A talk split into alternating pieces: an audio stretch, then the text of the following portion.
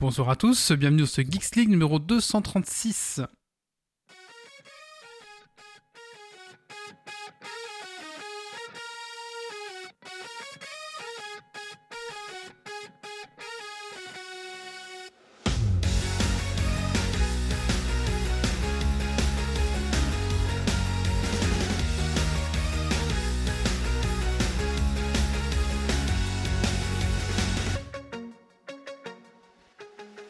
Bonsoir à tous et bonsoir à toutes, bienvenue sur ce Geeks League numéro 236 enregistré ce vendredi euh, 18 mars.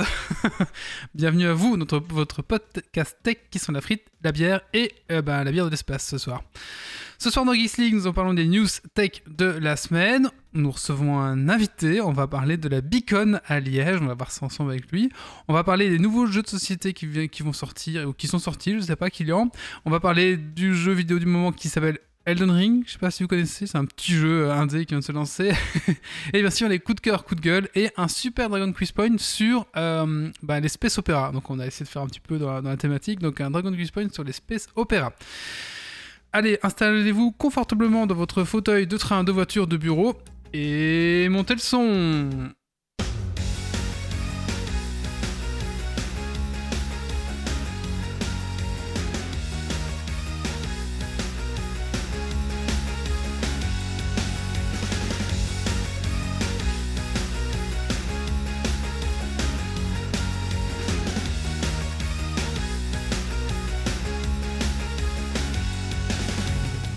de commencer ce podcast, j'aimerais remercier euh, nos tipeurs qui sont Dergonic, Rems, Zitophile, Pirkens, euh, Gauthier, Carda et notre Jérôme. Merci à vous les gars. Et donc si comme eux vous aimez ce qu'on fait, bah, vous pouvez aller sur notre Tipeee et nous laisser un petit pourboire. Voilà, merci les gars. Allez, il est temps pour nous de faire un tour de table. On va commencer par accueillir l'un de notre invité. Alors comment est-ce qu'on doit dire? On va dire Commandeur Fran, c'est ça? Parfait, parfait, c'est bien dit. Ah voilà, Du premier coup, Bah voilà. bonne réussite. Bah, bienvenue à toi, Commandeur Fran. Alors, il y a une petite question qu'on pose à tous nos, à tous nos invités et à tous nos chroniqueurs. C'est qu'est-ce que tu as fait de geek ces 15 derniers jours? Ah ben justement, j'arrête pas. C'est les 15 derniers jours, mais ça fait un an et demi. Ben, J'essaye de mettre euh, 600 joueurs dans, dans un seul et même endroit de 2000 m2, dont je vais euh, un peu l'objet de ma, ma présence aujourd'hui.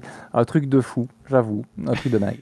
On va en parler après dans la rubrique de l'invité, en long, en large, ne vous inquiétez pas. On va expliquer ce que c'est. Ce soir, nous avons Doc Ever ce soir. Bonsoir, Doc. Bonsoir à tous. Alors, Doc, qu'est-ce que tu fais de geek ces 15 derniers jours? Alors moi, essentiellement, j'ai joué à un stupide jeu euh, qui est une drogue dure, euh, on vous en reparle après. Euh, moins que certains, mais plus que d'autres sans doute. Euh, sinon, j'ai essayé de lire un peu le soir, histoire de me déconnecter des écrans, et je suis sur Ilium de Dan Simmons, Simmons en ce moment, qui est très très sympa. Merci, Doc. Et nous avons enfin Kylian. Bonsoir, Kylian. Salut, salut. Alors, Kylian, qu'est-ce que tu as fait de geek ces 15 derniers jours? Je suis allé dans un festival jeu en France, euh, donc à Épinal, dans les Vosges. D'accord, Et C'était très sympa. d'accord. Je savais pas qu'il y avait des festivals euh, dans les Vosges à Épinal, mais ok, très intéressant. C'est le, quatrième euh, festival le plus gros français. C'est vrai? Donc, Ok, d'accord. Bah écoute, euh, j'ignorais. En fait, tu regardes où Kylian part en vacances, et tu sais qu'il y a un festival de jeux là-bas. Ah, c'est ça le truc? T'arrives à caler partir en vacances, hein. C'est y juste pour ça. Allez, c'est parti, on passe au news tech de la semaine.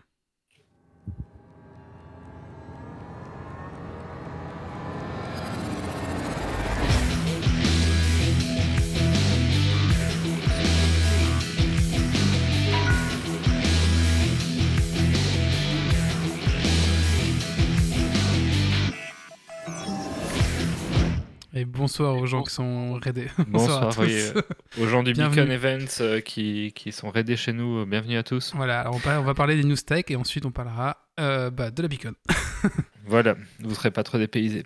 Et donc pour la première news, fusion Alors c'est qui qui a écrit la news? C'est toi? C'est moi? Pas moi. Ah, bah quelqu'un a écrit une news pour nous. Non, non, c'est pas ça. Donc vous n'êtes pas sans savoir, les événements de la pomme sont toujours des révolutions ou pas.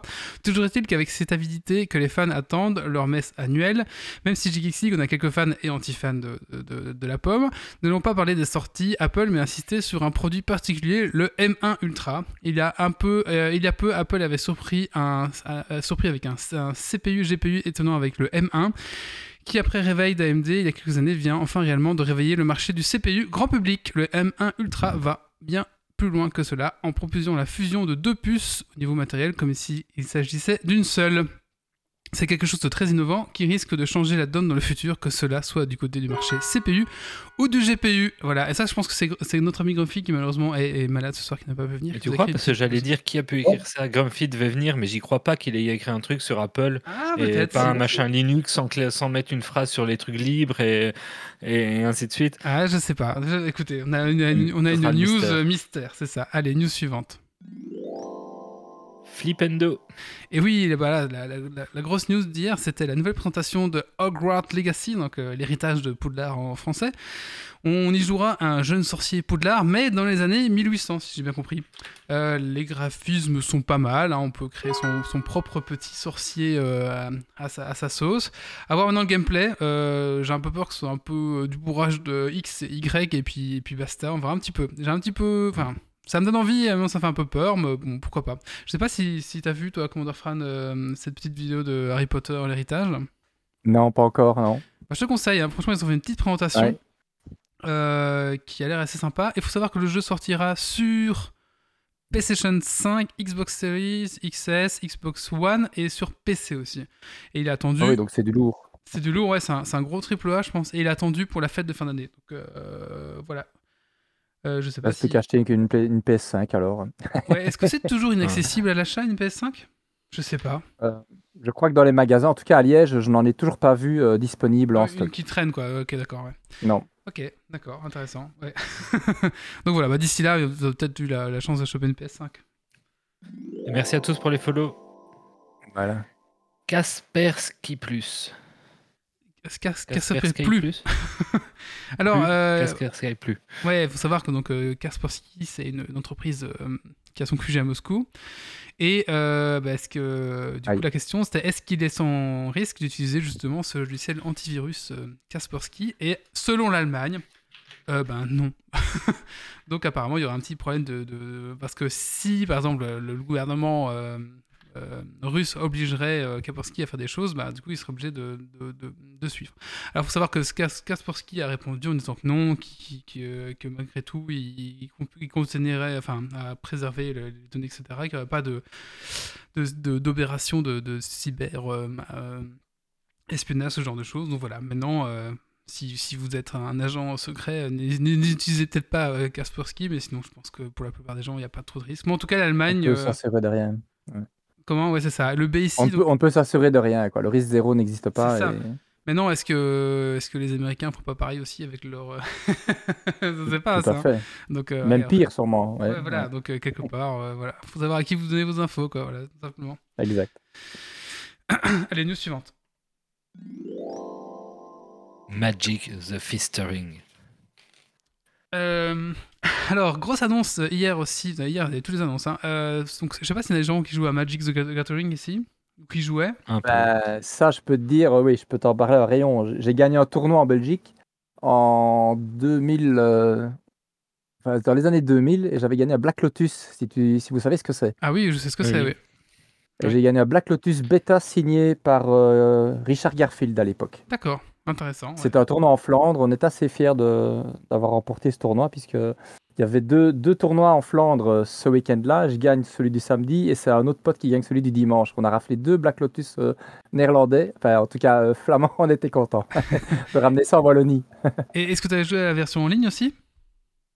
Alors, j'ai un petit peu ici récemment un peu joué, euh, mais voilà, c'était pas la même chose avec les cartes. euh, Mhm. J'avais une collection bêta et à laquelle j'ai fini par me séparer parce que ça prenait de la valeur. Et bon, à un moment donné, euh, dans les années 2010, t'étais pas sûr que cette valeur allait conserver.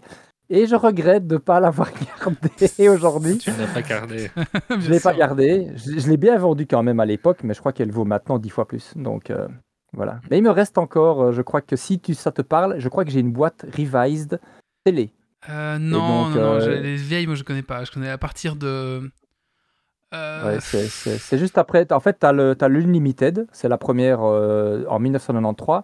Et puis, tu as en 1994, tu as eu, enfin 93 et 94 à cheval, tu as eu le bêta, enfin l'alpha, puis le bêta, et puis les revives sont sortis.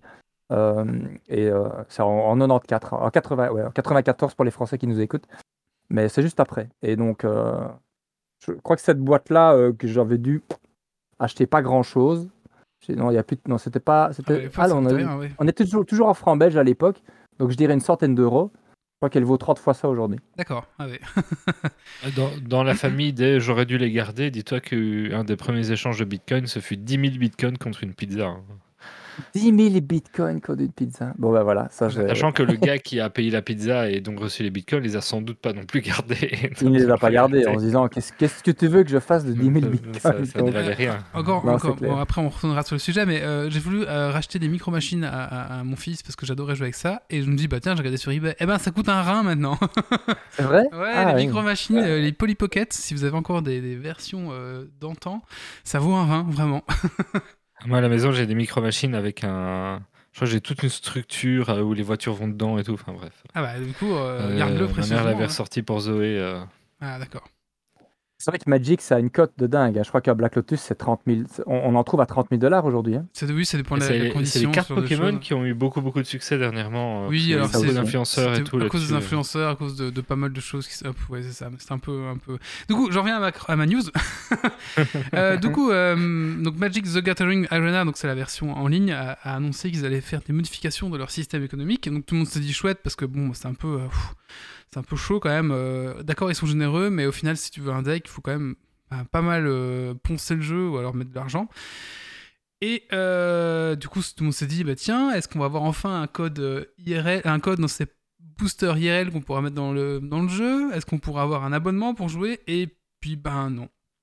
Euh, tout ce qu'ils proposent, c'est que maintenant, euh, on peut avoir des boosters avec euh, des bundles de wildcards. Donc, les wildcards, c'est des, cartes joker qui permettent de, créer des cartes à vos- ce que vous, comme vous voulez, on va dire. Mais à 50 balles, donc le prix du coup des packs, enfin du coup c'est extrêmement cher. Il y a aussi des autres packs un peu mythiques, mais bon c'est aussi extrêmement cher.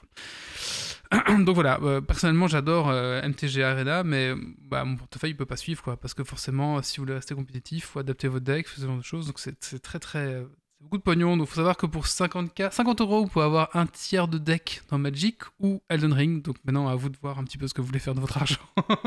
C'est pas sur lequel tu as passé le plus d'heures au final. hein. Ouais. Magic gagne encore pour l'instant, à mon Euh, avis. ouais, à non, Magic, tu vas encore jouer des années. Elden Ring, dans, dans 6 mois, tu joueras plus. Peut-être, ouais. Et encore la même version en Ouais. ligne, je sais pas. Euh, les cartes, les cartes physiques, je suis d'accord, mais ouais, je sais pas. Tiens, finalement, t'as craqué les cartes euh, Street Fighter là? Non, pour finir, non, parce que c'était quand même assez cher. C'était euh, cher, hein ouais, c'était cher. C'était sympa. c'est cher. Non, les effets dans Magic euh, sur le PC, euh, voilà, j'ai quand même un peu joué. C'est magnifique avoir toutes ces paillettes et ces, ces tours de magie qui, qui, prêtent, qui donnent vie à ces cartes. Ça fait un peu rêver, quoi. Ouais, Ouais, c'est sympa. Puis, puis, l'avantage, c'est qu'on peut jouer avec n'importe qui, n'importe quel moment, quoi. C'est ça aussi, quoi. Ouais, c'est vrai. Allez, news suivante. Et ben un peu comme Magic, Netflix veut aussi plus de pognon. Oui, alors c'est vrai que. euh, il faut savoir que. Donc là, je pense que beaucoup de gens partagent euh, leur compte Netflix. Euh, normalement, c'est juste autorisé pour partager avec votre famille, mais bon, après, voilà, euh, tout, le monde tout le monde le partage avec un peu plus, avec des potes, des machins, des trucs. Et il faut savoir euh, ils ont mis en place un système au Costa Rica, au Chili, au Pérou, avec un espèce de d'IA qui détecte en fait si vous partagez votre compte avec d'autres gens que votre famille. Donc, je peux aussi regarder avec l'IP, je sais pas ce genre de choses. Et s'ils détectent, s'ils détectent, ils vous proposeront du coup euh, de payer un supplément à votre abonnement parce que vous partagez justement votre abonnement avec des gens qui ne sont pas de votre famille. c'est pas la famille au sens large, hein, c'est la cellule familiale, donc en gros c'est ta baraque. euh. C'est ça, c'est la baraque, c'est ça. Et du coup, ben, euh, au Chili, enfin au Chili, ce sera 2389 pesos en plus si vous voulez partager votre abonnement avec quelqu'un d'autre, quoi. Euh, voilà, donc tout simplement un petit peu euh, comment ça va se passer. Euh, maintenant, est-ce qu'ils vont mettre ça en place chez nous? Peut-être, je ne sais pas trop. Je sais pas trop comment ça va se passer. Mais en tout cas, sachez que si vous partagez votre compte Netflix, ça va peut-être pas durer non plus un- un- voilà. Mais après, est-ce que ça va être moins cher? Oui, ça va être moins cher du coup d'avoir un compte qu'avoir deux comptes, quoi. Ce sera moins cher que d'avoir deux comptes, ouais. Voilà. Après, c'est un... C'est difficile parce que le flou, en fait, dès le début, par rapport à leurs conditions générales, ils auraient pu te bloquer à partir du moment où tu partages ton com- euh, compte avec quelqu'un qui est pas du tout dans la même localisation que toi. Euh, dans leurs conditions, ils peuvent déjà le faire. Ouais. Ils l'ont pas fait parce que ça leur permettait de, de toucher plus de monde et, au début. Et euh, évidemment, dans un monde idéal et de bisounours, ça aurait été bien de rester comme c'est maintenant. Dans un monde capitaliste, c'est bien qu'ils proposent une solution intermédiaire plutôt que du jour au lendemain dire bah maintenant on bloque les comptes qui, sont à deux endroits différents, tu vois. Ils auraient pu, maintenant, euh, du coup, avec ça, ils ont vendu des comptes, euh, enfin, des gros comptes à 15 balles, du compte à 8 euros, donc quelque part, ils s'y retrouvent aussi, enfin, je sais pas. Bon, voilà. Bah écoutez, voilà. Tout Ils comptent, euh, ils comptent l'IP, c'est ça comme ça que ça se passe Je sais pas, C'est pas ils- très clair. Ils sont mais, pas très clairs. euh, Ils ont mis en place une IA. Alors je sais plus comment elle s'appelle l'IA. Elle s'appelle. Enfin, ils ont ils ont fait appel à une société qui s'appelle euh, une société qui fait que ça et qui elle justement arrive à traquer ce genre de choses quoi. Donc euh, ouais, c'est- oui, c'est sûrement basé sur probablement l'IP. basé sur ouais, l'IP ouais. et d'autres Je crois que je l'ai moi sur une tablette, sur la télé, et ma fille là sur son Mac, je crois. Ouais, mais du coup, ça, on- c'est On dans tous connectés au même réseau, Ouais. euh, même la même localisation du réseau. Ça, c'est- ça, c'est c'est ça, ça, c'est- ça, c'est ok en fait. Mais c'est plus euh, voilà le compte euh, Netflix qui tourne entre 10 Après, potes. en Belgique, je sais pas comment ça fonctionnerait parce que j'ai l'impression que quel que soit l'endroit en Belgique où je me connecte sur mon compte, sur un compte Google ou n'importe quoi, euh, avec tu sais, tu te connectes depuis Oui. un nouveau navigateur Moi, et t'envoie un mail d'alerte. Il me dit toujours Liège ou un truc comme ça, Ah ouais, hein, moi, rien à Moi, voir. je suis toujours à Namur moi alors que Et j'habite. donc, si pour la détection de Netflix, ça fonctionne de la même façon, on est safe en Belgique. hein. ouais, c'est vrai. Il me dit- il, il me dit Bruxelles, moi, vous voyez, donc. euh, Ouais, tu vois. Moi, c'est toujours Namur, moi, tu vois. Mm.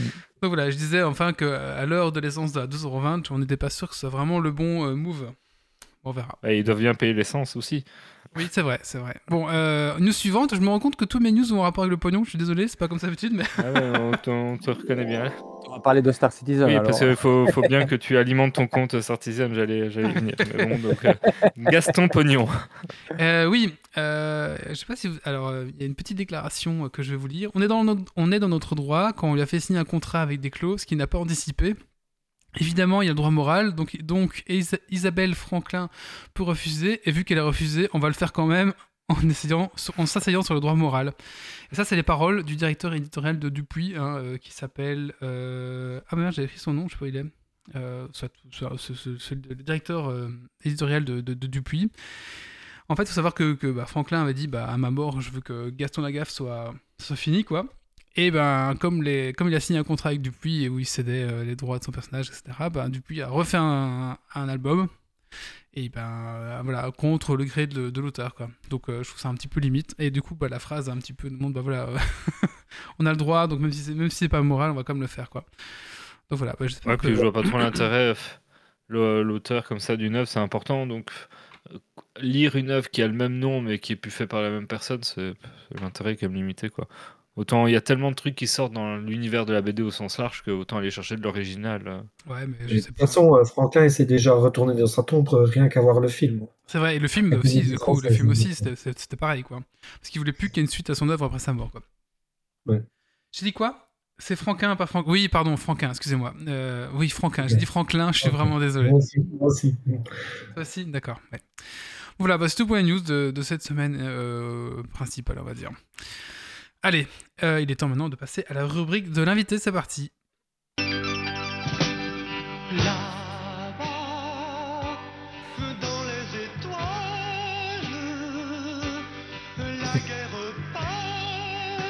Ah bah, je la connaissais pas celle-là.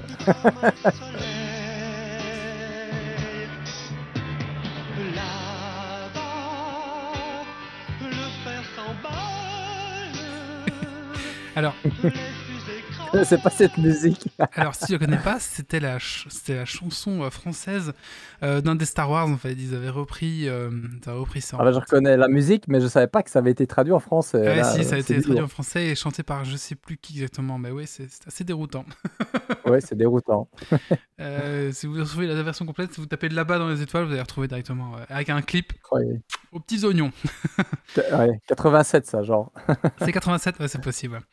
Alors, ce soir, nous recevons nos commandeur Fran qui vient nous parler de la Beacon, une convention Star, Tout à fait. Star Citizen à Liège qui aura lieu le 27 et 28 mai 2022. Bon, je pense que euh, commandeur Fran euh, va mieux nous parler de sa convention que moi-même, donc on va laisser un petit peu parler pour nous présenter un petit peu ce que c'est la Beacon. Ben, et qu'est-ce que c'est Star Citizen en fait? Oui, Donc, euh, on ici, effectivement, on vient d'avoir le raid de, de la Beacon Events qui était présenté par Yannock aujourd'hui. Mais pour ceux de, de Geeks League qui ne connaissent pas, donc Star Citizen est un concept, enfin un Il est projet. possible qu'on en ait déjà parlé à l'occasion, mais vas-y, vas-y pour ceux qui. Bah oui.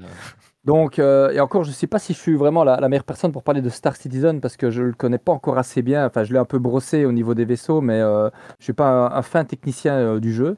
Et euh, donc, c'est une, une alpha euh, qui a commencé en, fin 2012 avec la création d'un studio. Et en décembre 2012, il y avait une présentation mais euh, la simulation qui est en train d'être développée n'est pas celle qui devait démarrer, euh, en tout cas qui devait construire au départ. Et en 2014 et 2015, ils se sont rendus compte qu'il y avait beaucoup eu d'enthousiasme autour de cette simulation spatiale. Ils ont décidé de développer quelque chose de beaucoup plus lourd. Et donc au lieu de le sortir en 4 ans, ben voilà, on est déjà à, à 9 ans actuellement, mais le défi euh, est de taille et c'est bien plus ambitieux qu'à l'origine. Alors, il y a 3,5 millions de backers. Bon, ce pas des joueurs actifs permanents. Je crois Mhm. qu'il doit y avoir 200 ou 300 000 joueurs actifs, mais pas, pas 3 millions et demi. C'est le record du monde de crowdfunding, tout secteur confondu. 430 millions de dollars, c'est pas mal. Maintenant, il faut se dire aussi que quand ils ont commencé fin 2012, ils étaient 3, puis 6, puis 20, puis euh, 60. Donc, euh, on ne part pas d'un studio AAA euh, dans trois pays. Donc, euh, c'est pour ça aussi que ça prend un peu plus de temps. Et euh, c'est une. euh, en tout cas, moi, qu'est-ce qui m'a donné envie de rentrer dans ce jeu-là? C'est la première fois que je voyais un, vaisseau, hein, pour le dire ainsi, quitter l'atmosphère complètement, dans, en temps réel, arriver sur une, euh, sur une station. Et tu peux aller euh, avec euh, un quart de la vitesse lumière, aller sur une autre planète ou une autre lune, rentrer dans l'atmosphère, brûler. En tout cas, sans, sans, sans mourir quand même, mais en tout cas, brûler dans l'atmosphère et te poser n'importe où. Mhm. Et c'est une théorie, en fait, euh, de. C'est vraiment une liberté totale de mouvement que je n'avais encore jamais vue, avec quand même, il faut bien dire, euh, aujourd'hui, si vous allez un peu dedans et que vous regardez les images, avec un photoréalisme. Voilà, il y a, d'autres jeux qui font ça, hein, qui, qui te permettent d'aller, euh, je ne les connais pas bien, mais enfin que ce soit No Man's Sky ou il y a Elite Dangerous, il y a plein d'autres jeux, mais ils n'ont pas cette patte graphique, euh, ni l'ambition que Star Citizen a. Et, euh, et dans le chat, il, y a des joueurs qui pourraient même encore en, parler bien mieux que moi, mais voilà, c'est vraiment le, rêve de pouvoir un jour rentrer du boulot et pendant deux heures, tu fais de l'exploration, tu fais toutes sortes de métiers, que ce soit du médical, du politique, du minage, du transport. Et euh, voilà, c'est vraiment euh, le. Alors évidemment, il y a du dogfight ou, du FPS, c'est pas quelque chose qui m'intéresse moi particulièrement, mais voilà, c'est vraiment le, fait de, de, de s'évader pendant deux heures dans un lieu. euh, Enfin, quand tu vois l'atmosphère, les couches de l'atmosphère avec euh, l'effet euh, arc-en-ciel bleu, orange, les, les nuages, enfin, c'est, c'est, c'est- je trouve que c'est beau. C'est beau et Ah. c'est. Ouais. J'aime beaucoup, beaucoup le jeu, mais si tu joues deux heures et que tu étais à Horizon, tu as peut-être atteint l'espace. Oui, c'est ça, effectivement, pour, pour le temps sortir d'aller chercher d'horizon. le vaisseau, de ressortir Donc, et d'arriver euh, quelque part. C'est pas, c'est pas effectivement un, un jeu où tu veux faire du, du- du très très vite. Ça, ça prend du temps. euh, C'est en temps réel. Ça prend beaucoup de temps. Et c'est vrai qu'il faut de la patience. Et parfois, euh, avec les problèmes techniques de serveurs qui peuvent arriver, bah, tu peux être 4 ou 5 heures sur le jeu et t'as pas fait grand chose. Ça, ça peut effectivement arriver. Alors la Beacon, qu'est-ce que c'est? La Beacon, c'est un troisième événement. Euh, on en avait fait deux en 2010, ouais, un en 2019 et un en 2020. hein. Moi, je ne suis backer que depuis 2018. Et en fait, un Bar Citizen, c'est quelque chose où euh, les joueurs aiment se retrouver. Il y en a à peu près partout sur la planète. Il y en a en France, il y en a aux États-Unis, c'est un peu différent. Ils font plutôt des restaurants. Et en général, il y avait 40, euh, 50, 60 joueurs. Et à Liège, en fait, on a réussi à avoir 99 joueurs, enfin 99 joueurs lors du premier événement. Et euh, au deuxième événement, déjà, euh, le studio avait remarqué qu'on avait réussi à avoir 100 personnes au même endroit. Et ils nous ont même envoyé un développeur. Et on a eu pour le deuxième événement Dan Truffin, qui est le, développeur, enfin le lead designer du minage. Et on a eu euh, toutes sortes de personnes, d'acteurs qui font de la xénolinguistique et qui sont venus à ce Bar Citizen en 2020, qui est quand même deux jours avant le confinement global. On a eu une chance de, de cocu, si je puis dire, parce que on- le week-end d'après, on ne pouvait pas le faire. Et donc, euh, on aurait euh, engagé euh, des dépenses et surtout fait déplacer des personnes pour rien. Donc, ça aurait été compliqué. Et donc, après ce deuxième événement, on était parti sur une convention. On voulait grossir un petit peu. En tout cas, on voulait euh, continuer à s'étoffer. Pas qu'on a envie de grossir, mais on voulait donner plus de contenu. Mais mai 2021, ça n'a plus pu se faire. hein. On connaît tous le Covid. Et donc, là, maintenant, on est sur mai 2022. euh, et euh, on devrait le, le faire aujourd'hui d'ailleurs. Hein, ou même il y, a, il y a deux semaines, elle aurait pu être réalisée, évidemment, avec des, avec le, le Covid Safety Ticket, le pass sanitaire en France, avec euh, des mesures, avec des masques. Mais il est possible qu'au mois de mai, on est déjà passé ici en côte jaune, je crois. Donc, euh, on a déjà levé le masque dans pas mal d'endroits. Mhm. Et donc, cette beacon est une évolution d'un événement communautaire où les joueurs viennent se rencontrer, euh, mais pas que. C'est-à-dire que dans Star Citizen, comme dans d'autres jeux, je ne sais pas si à World of Warcraft ou, à, d'autres jeux, euh, c'est comme ça, il y a des, corporations, des organisations, et ils aiment, les, personnes aiment bien se réunir et se rencontrer, alors simplement pour boire une bière et discuter un petit peu euh, de l'actualité de Star Citizen ou d'autres, mais euh, parler de gameplay. Il y a, des, organisations qui sont spécialisées sur le, le médical, par exemple, et sur d'autres, même si le médical commence seulement à, à s'implémenter. Mais alors, on a voulu faire plus. Et donc, Euh, on aura aussi des guests euh, à la Beacon, on aura de l'expo, on voudrait aussi faire du cosplay. Et on a, euh, donc ça c'est la partie, et sur le site, on explique ça en deux phases. Il y a la partie déambulatoire qu'on appelle la Walking Beacon, où vous aurez toutes sortes d'activités, ainsi que aussi une ambiance, un petit peu aussi, qu'on peut retrouver un peu dans le jeu. hein. On- c'est un peu la thématique Grimex pour cette année. C'est Grimex, pour ceux qui, qui, sont, qui connaissent Star Citizen, c'est une station spatiale donc dans l'espace. Un peu pirate. Voilà, peu pirate. euh, c'est Et donc, euh, de Wally, ça. Oui, Voilà, et, et on voudrait euh, lui donner, donc le bar sera estampillé Grimex, on a une surprise Grimex, enfin voilà, il y a pas mal de petites choses qui vont se faire. Et ça, c'est l'espace Walking Beacon. Et à côté de ça, on aura un autre espace qui sera la Beacon Stage, sur lequel on a invité pas mal de monde, et euh, c'est très- très varié. On a par exemple un spécialiste qui fait de la xénologistique et qui est en collaboration avec le studio. Ça veut dire qu'il a, créé une police Xi'an, il l'a implémentée dans une matrice sur iPad, et le studio a racheté son, concept, et maintenant il travaille sur d'autres langages aliens. On a aussi, euh, ça c'est un Allemand, donc c'est Chris Haro. On a aussi un autre Allemand euh, qui s'appelle Thomas Ebrard qui, crée depuis 5 ans un jeu de société autour de Star Citizen. Il a le droit de l'expliquer, il a le droit de le montrer, mais n'a pas le droit de le distribuer. En tout cas, pas encore, hein, c'est des pourparlers. On a Pedro de Camacho. Kylian de venir nous rejoindre euh, à la convention. Ah bah voilà, très bien. On a Pedro Camacho, que vous ne connaissez sûrement pas, qui est le compositeur principal de la musique du jeu. Il a aussi fait des compositions pour The Witcher, il, a fait, il fait euh, aussi de la, des musiques de films parfois, il fait des pubs pour Ford ou pour, euh, euh, pour Porsche. Et ce gars-là vient du Cap Vert euh, et il, aura, il sera interviewé, il va un peu parler musique. Pour les joueurs de Star Citizen, ce gars-là, c'est un peu un dieu quand même, parce qu'il fait des musiques de folie et l'ambiance de Star Citizen est quand même... euh, très ressentie de par la musique. Alors, on a aussi euh, de- des personnes, des journalistes du site MGG, que vous connaissez. hein. MGG, c'est quand même un, grand site français qui fait des millions de vues, euh, un petit peu comme jeuxvideo.com. Ils vont venir expliquer euh, des thématiques sur Star Citizen, sur les, les- les exoplanètes, euh, les systèmes stellaires. On va avoir... on va avoir Star Jump, c'est un, un Am- un Américain qui fait des vidéos sur base des assets de Star Citizen. On va avoir Atmo qui font de l'e-sport, ils font euh, le Démarre Rally. Euh, évidemment, je, n'ai pas, euh, je n'ai pas la liste sous les yeux, mais voilà, on, a, on JNR Design Fabrication. Ce sont des Écossais. Eux, ils font des maquettes de vaisseaux et des meubles par rapport à Star Citizen. Euh, voilà, je sais pas, je vais comme reprendre le site sous les yeux pour ne pas oublier, euh, si j'oublie pas des invités. On va avoir des équipementiers aussi qui vont venir.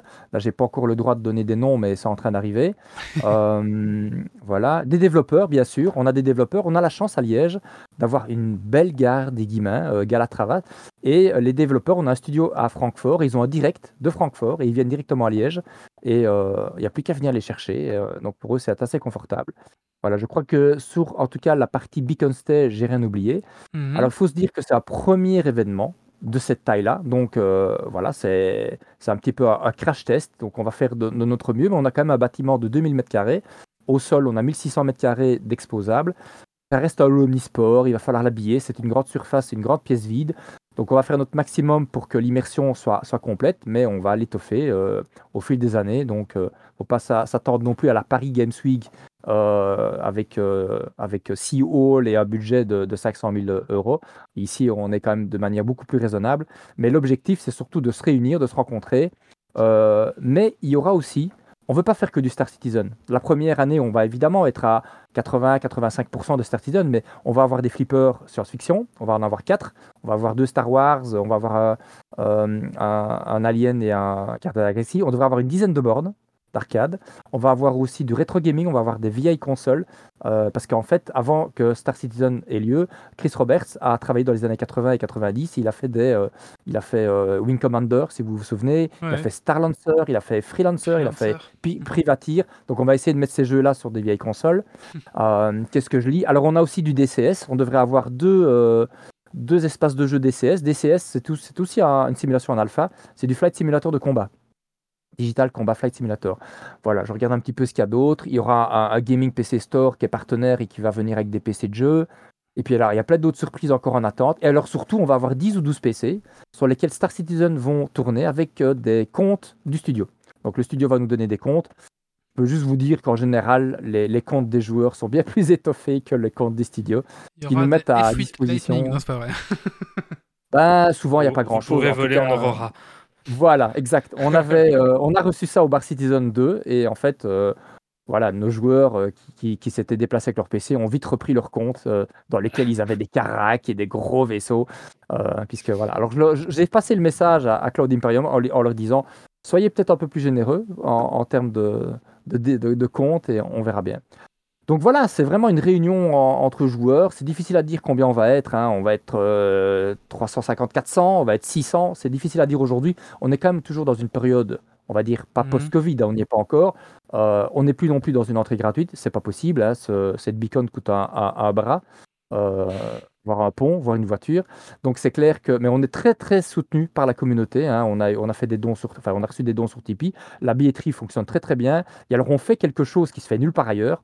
On fait des boulets liégeois. J'allais en donc- parler. Vas-y. on, a, on a 125 repas boulets liégeois réservés, un truc de fou, parce que on a réussi à faire la hype autour du boulet liégeois. C'est vrai qu'on l'avait fait déguster à- à- aux Français et aux Allemands quand ils sont venus euh, en, en 2020, et, euh, et la réservation euh, euh, bat son plein. Et euh, je sais Est-ce pas si Acta est- pour aller avec?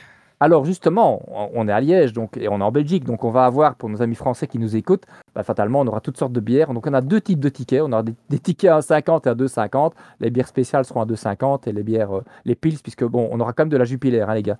Donc, euh, mais sinon, je sais pas si, allez, c'est pas moi qui m'occupe de ça, mais normalement il va y avoir de l'Orval, il y aura peut-être de la chimie triple, il y aura enfin, tout ce que vous pouvez apprécier. euh. J'ai vu que Doc Giver buvait quelque chose, mais je ne sais pas ce qu'il y avait comme Ah. mousse dans son verre. Non, c'est une euh, Duvel triple hop euh, cachemire ou quelque chose comme ça. C'est quand même pas mal non plus. Donc euh, voilà, mais bon, en tout cas, les, les personnes qui s'occupent euh, du bar vont quand même nous chouchouter. On aura ce qu'il faut pour avoir de bonnes dégustations. Voilà, mais voilà, c'est très important aussi d'allier le- un bon moment fun et il y aura à manger. On ouvre à 11h du matin. Mhm. ah oui, c'est vrai, donc je ne l'ai pas dit. Là, je parle du, du 28 et du samedi, mais la veille, on fait un bar l'an- à l'ancienne. On a déjà 220 réservations, alors qu'on était 168 en 2020. Donc ici, normalement, à 250, on va, on va faire stop, on va arrêter. Donc, euh, parce que l'entrée est gratuite pour le vendredi. On fait ça à 18h. On va arrêter de manière raisonnable à minuit ou une heure parce qu'il faut quand même dormir. Parce que le lendemain matin, on ouvre à 11h. Et on fera de 11h non-stop jusqu'à 3h du matin. C'est la demande de manifestation au niveau de la police. On pouvait aller mettre jusqu'à 3h du matin. Et euh, tout l'événement sera streamé live non-stop. Euh, on va commencer vers midi avec un Start in Soon qui va durer une heure et demie avec des vidéos qu'on va préparer. Et à 13h45, je ferai une petite préparation, euh, une petite introduction. Et puis après, ben, vous avez la Beacon Stage euh, que vous pouvez voir sur le site www.beacon-sc.be. Et le programme va démarrer. Bon, c'est pas dans l'ordre qui est, qui est mis là, on doit encore faire un ordre. On a peut-être encore d'autres surprises qui sont en train d'arriver, mais en tout cas, vous pourrez croiser des développeurs et vous pourrez leur poser des questions. Et toutes les parties qui sont anglophones seront traduites simultanément en français. Et ça, c'est pas beau.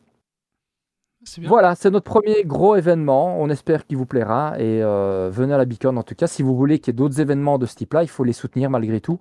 Euh, nous, on est maintenant constitué en, en ASBL. Pour la Oui. France, c'est Association OLA 1901. Donc, on n'a pas objectif. On ne veut pas faire du, euh, du bénéfice. Ce qu'on veut, c'est juste pas faire trop de pertes. Et on veut pouvoir continuer à vous présenter un contenu de qualité d'année en, en année. Donc, voilà, si vous voulez ce type d'événement, il faut le soutenir. Et, et c'est comme ça qu'on pourra euh, le reproduire euh, les autres années. Je sais pas si vous avez des questions. Je Mais pense euh, que écoute, tu as très très très bien présenté. Oui, on voit que t'as- on voit que t'es Ah, c'est rodé. on voit que Je suis un peu rodé à rodé. présenter le sujet.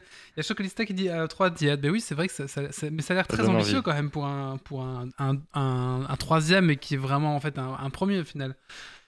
Oui, c'est vrai que c'est, c'est... On voulait pas si gros. On voulait en fait un, un lieu qui était déjà fait en fait. On voulait un lieu avec un amphithéâtre de 200 à 250 personnes et on voulait deux pièces.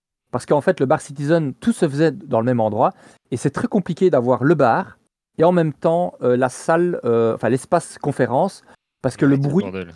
c'est- voilà. Et moi, euh, quand je faisais des présentations ou que j'interviewais des personnes, je devais crier pour les gens qui sont devant moi, mais les gens dans le live, ils disent Oh, pas Fran, tu parles trop fort. Et donc, c'était très compliqué. Donc, on voulait avoir trois zones séparées, euh, mais j'ai pas trouvé. Ici, l'événement, que le, le Hall Omnisport de la Constitution que l'on a ici à Liège, c'est le 12e lieu.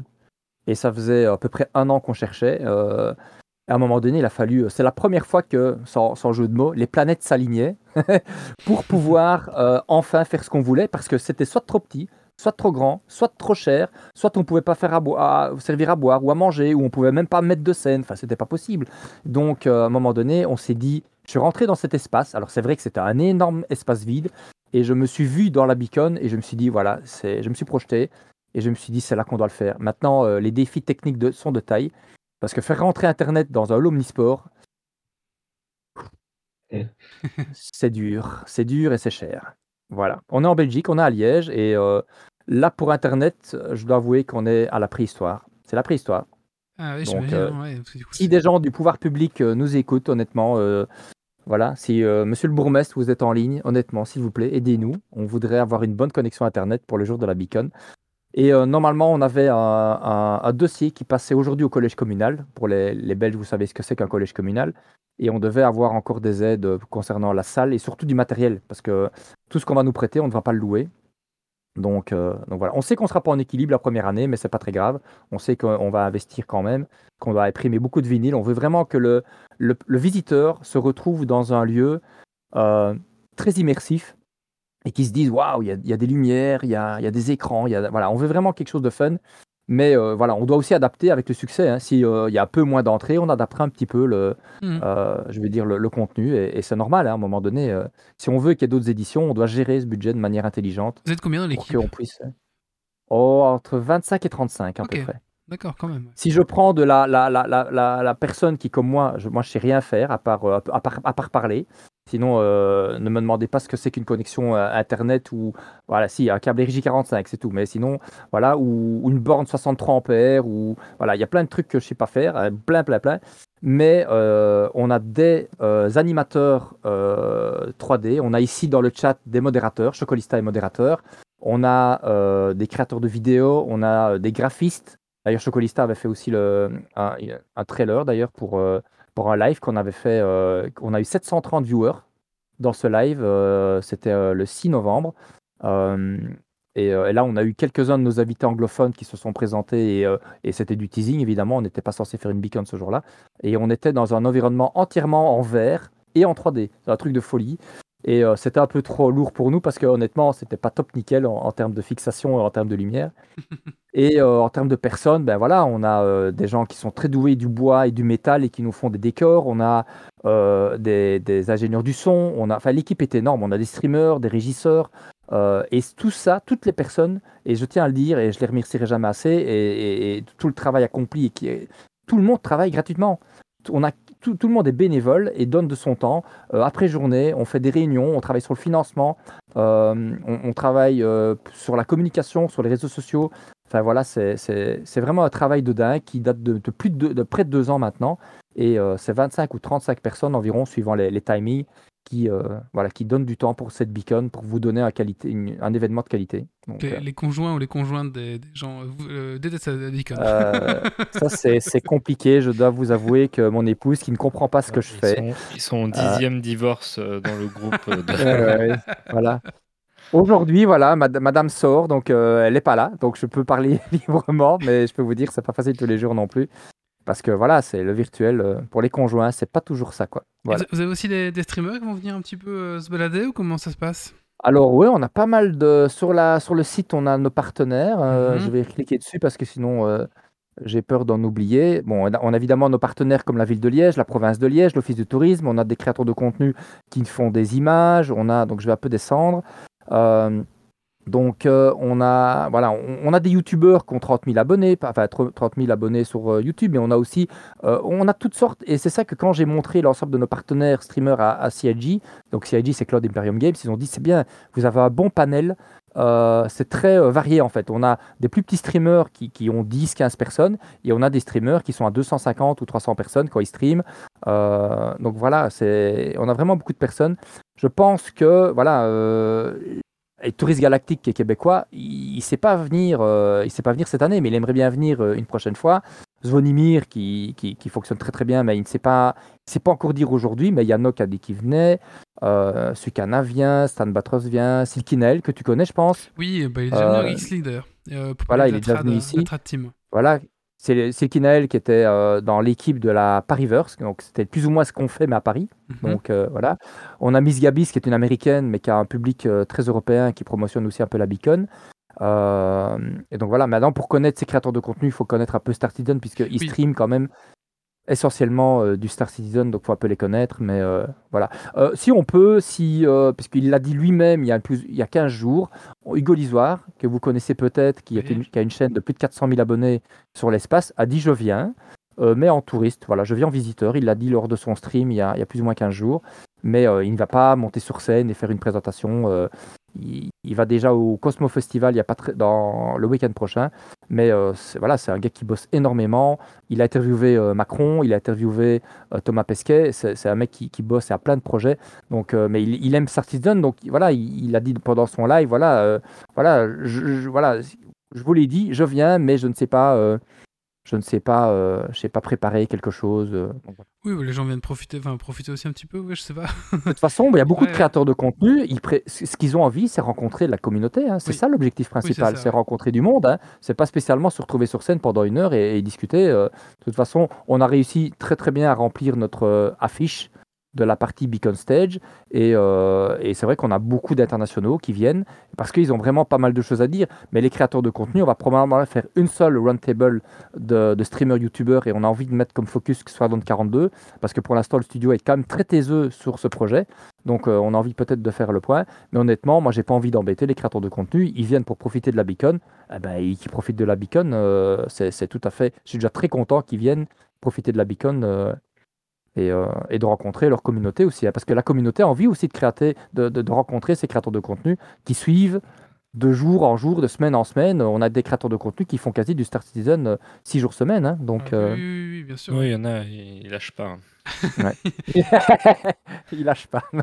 Euh, du coup, bah, il, reste dire. des- il- il reste encore plein de places. hein. Euh, donc Voilà. c'est 15 euros la journée du samedi, c'est gratuit le vendredi. Euh, Oui. Et euh, peut-être euh, les boissons, t'as dit, c'était ouais, les boissons. ça, c'est. Oui, oh, bah, on n'a pas encore fait la, la- la carte. euh, voilà, on, vend en tout cas pour l'instant des carnets. euh, parce qu'en pré-vente, euh, vous pouvez avoir euh, le, le, le 11e ticket sur les 10, mais on a fait des carnets à 1,50 et à 2,50 pour pouvoir faire des, des modules. Si par exemple vous voulez un croque-monsieur, bah, je, dis 4 euros, mais je n'en sais rien, c'est pas moi qui fais les prix, bah, ce sera un ticket à 2,50 et un ticket à 50. Donc on, a, fait, on a créé ces deux types de, de carnets pour que ce soit modulaire et que les responsables du bar et, et- de la, du catering puissent, puissent faire toutes sortes de choses, puisqu'il y aura à boire et à manger toute la journée. Mais euh, voilà, il y avait des packs. Pour l'instant, les packs ne sont pas disponibles euh, parce qu'on est en train de réfléchir aux commandes et j'ai encore dû me déplacer dans, dans- dans- j'allais dire une usine, mais c'est une société de production. euh, c'est vrai que ça ressemble à une usine. hein. J'ai été dans, dans une, une société qui fait de la pression sur carton et qui vont faire nos packs. Et c'est des énormes presses. Et ils nous ont montré comment ils allaient imprimer ça. Je voulais voir encore la qualité des rendus avant de dire OK pour l'impression. Mais c'est vrai qu'on va commander. Et je suis déjà, je peux vous annoncer qu'on va remettre les clubs en circulation. Euh, parce que voilà, on a décidé d'en commander X, mais on peut pas prendre trop de risques. Donc les Platinum, euh, qui sont quand même eux à 80 euros et qui, a, et qui coûtent quand même cher à faire. On, on- on l'a fait. C'est vrai que les gros clubs nous soutiennent, mais on, c'est aussi pour votre plaisir et avoir des beaux goodies, des t-shirts, des dog tags, etc. Mais euh, Oui, ça c'était les packs, Mais, euh, les packs un euh, peu plus premium, on va dire, avec des c'est, goodies. c'est les le- packs un peu premium. Donc 80, c'était les Platinum. Et les clubs que vous allez remettre en circulation, c'était à combien C'est celui-là 40. Voilà, c'est 40.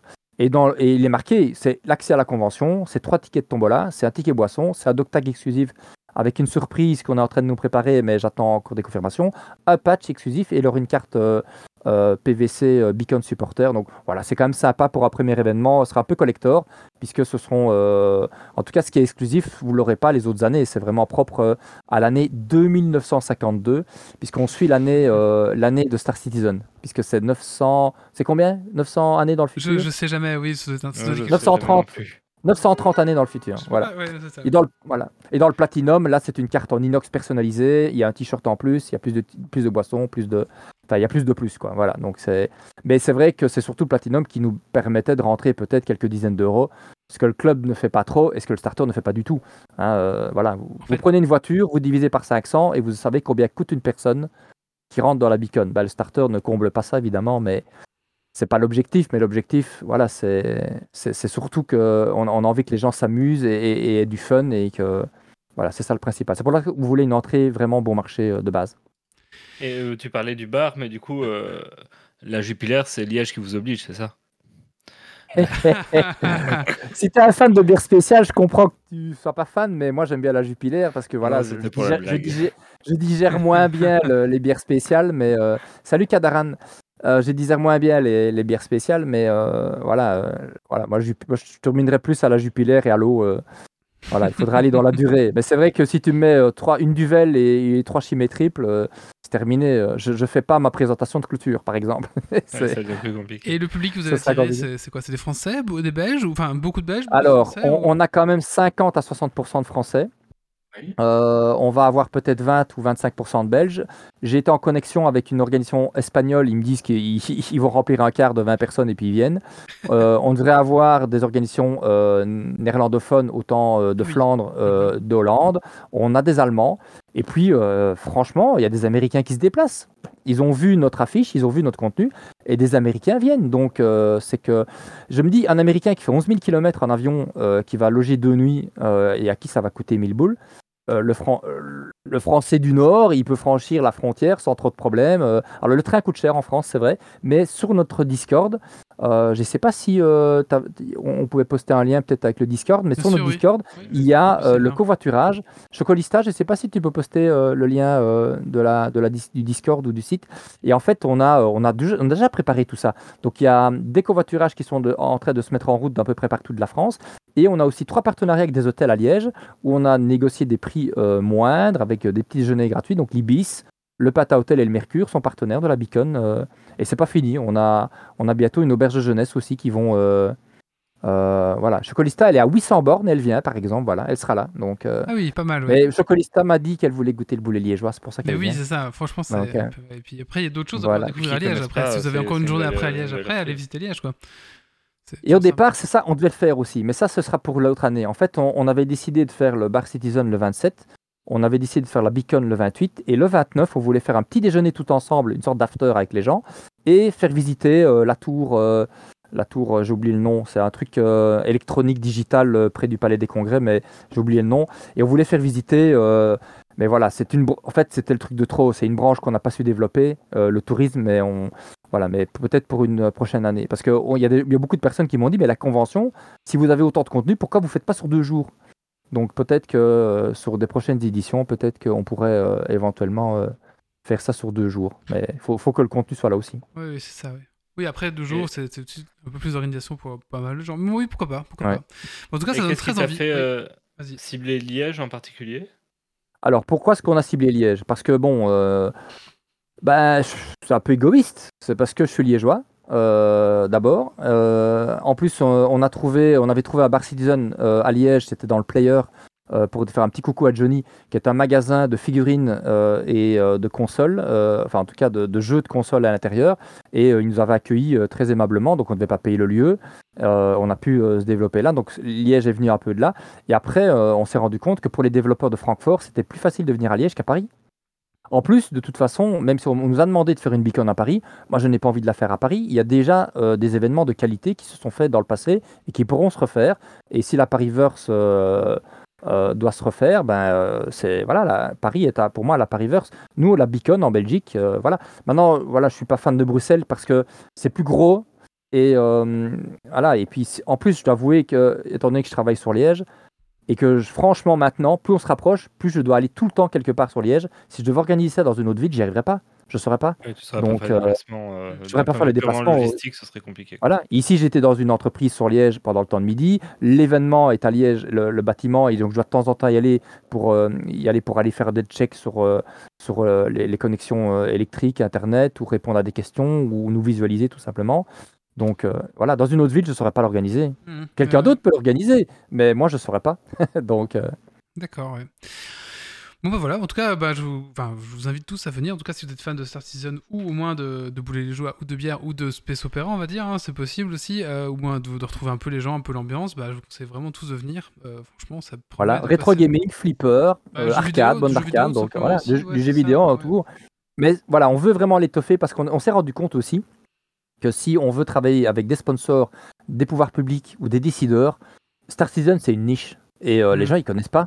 Oui. Et donc si on veut, si on veut se développer et euh, obtenir des subsides, euh, parce qu'on on avait moins d'un an comme ASBL, donc on n'a pas eu de subside de la loterie nationale. On a, il nous a expliqué, vous avez, vous avez moins d'un an, etc. Donc si on veut vraiment euh, s'attirer la sympathie du pouvoir public, on doit s'orienter plus gaming. Art numérique, digital, science-fiction, Mhm. geek tendance. Il faut qu'on soit plus généraliste. Et c'est déjà ce qu'on a un peu commencé à faire. Mais euh, voilà, et c'est vrai que nous, on a notre. voilà, bah oui, c'est ça. C'est la, la geek culture, c'est quelque chose qu'on aime beaucoup parce que c'est large et euh, ça peut, ça peut, euh, ça- on peut parler de beaucoup de choses en fait grâce à ça. Donc un peu de spatial aussi, même si là, il y a d'autres choses qui se font très très bien au niveau de l'espace. Mais euh, voilà, on veut vraiment que la Beacon soit un peu généraliste et soit vraiment orientée sur les arts numériques. Et puis, on veut pas non plus être trop dépendant de Star Citizen. Si Star Citizen, dans, dans 3 ou 4 ans, admettons qu'on ait envie de se développer et que Star Citizen, à un moment donné, parce que dans les dernières années, avant sa sortie, ils disent c'est terminé, on ne parle plus aux médias, on ne parle plus à la communauté, on veut plus être présent parce qu'on veut travailler en secret, bah, il faut qu'on puisse nous continuer à ce moment-là à, travailler avec d'autres jeux. Et, euh, de plus en plus, euh, voilà, j'ai été en contact avec une société qui fait des simulateurs de voitures de 23 000 euros. Je savais pas que ça existait. C'est euh, pourtant c'est un siège, il y a des vérins, etc. Mais ça coûte 23 000 euros un truc comme ça. Je savais pas que c'était si cher. Ouais, Et, euh, et donc voilà, alors on était en train de négocier, de voir s'ils devaient venir, mais pour eux, ça leur coûte 3 000 euros de venir euh, simplement euh, pour montrer leurs produits, quoi. Parce qu'il Mm. faut des camions, il faut. Enfin voilà, ils, ils doivent payer des personnes qui, qui vont venir. Donc, donc on avance là-dessus et je pense que s'il y a du succès, on, va évoluer vers les simulations de manière générale. Ah, Voilà, spatiale, aérienne et, et voiture. Ça pour la version de 1950. euh, je- Voilà, 2952. Mais Beacon, c'est un jeu de mots en fait, hein, parce que Beacon, c'est plusieurs choses. C'est c'est d'ailleurs, c'est ce sont des missions dans Star Citizen, mais c'est aussi Beacon, ça ping dans l'espace, mais c'est aussi Belgium at Convention, puisque Mhm. le, le, le- le logo du milieu, c'est le arrobas en fait, c'est où c'est être à, la conven- à une convention. En fait, voilà, c'est c'est un- c'est un- ça veut dire plusieurs choses, et ça regroupe vraiment le fait d'être à une convention ou une convention qui se passe en Belgique, puisque on a le BE. Voilà. Ouais, super. Et ce qui serait intéressant, ce serait de faire un, un concours de pronostics euh, pour la sortie de Star Citizen. Mais ça, il y en a beaucoup qui l'ont déjà perdu. Euh, parce que chaque année, c'est un petit peu comme Nostradamus avec la fin du monde. Ils doivent reporter chaque fois d'un an. Parce que- jamais.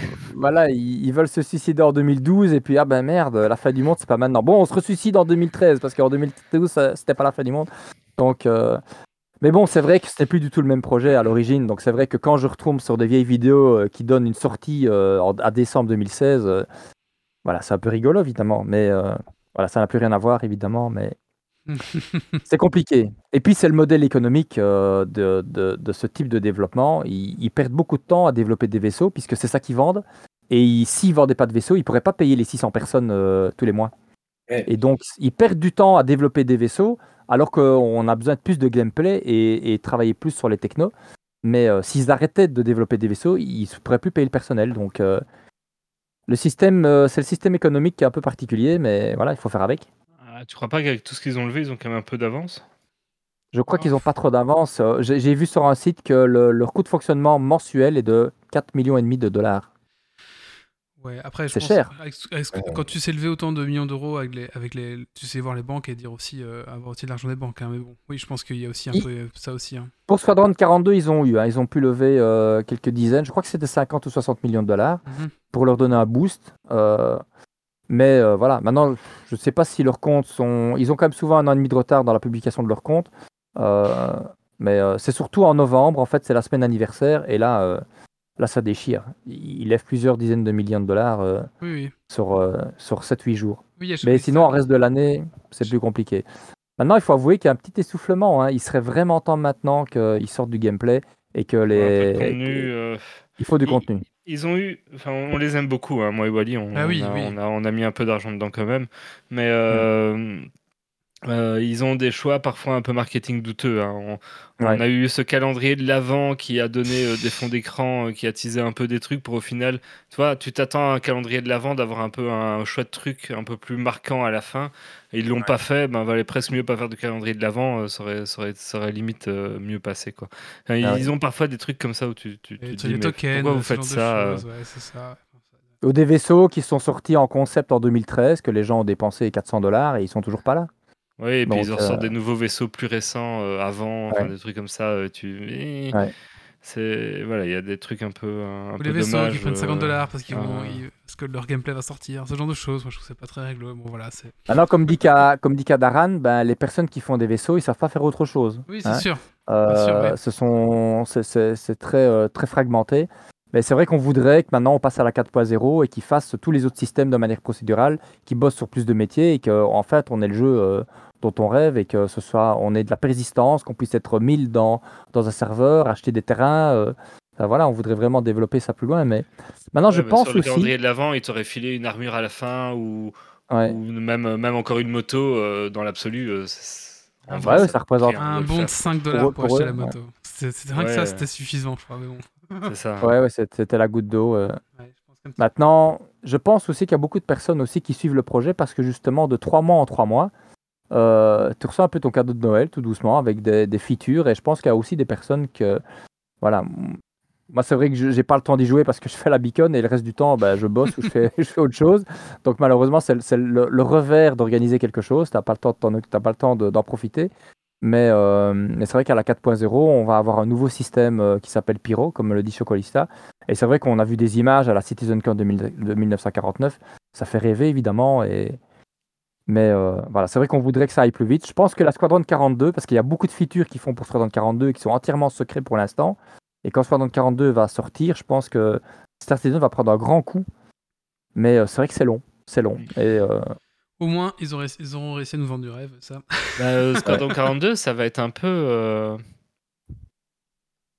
Ça peut être violent dans les deux sens, parce qu'avec toute l'attente qu'il y a, tout le secret qu'ils ont fait dessus, et il y a eu moins de contenu dans le monde persistant, parce que justement, ils sont beaucoup sur Squadron 42.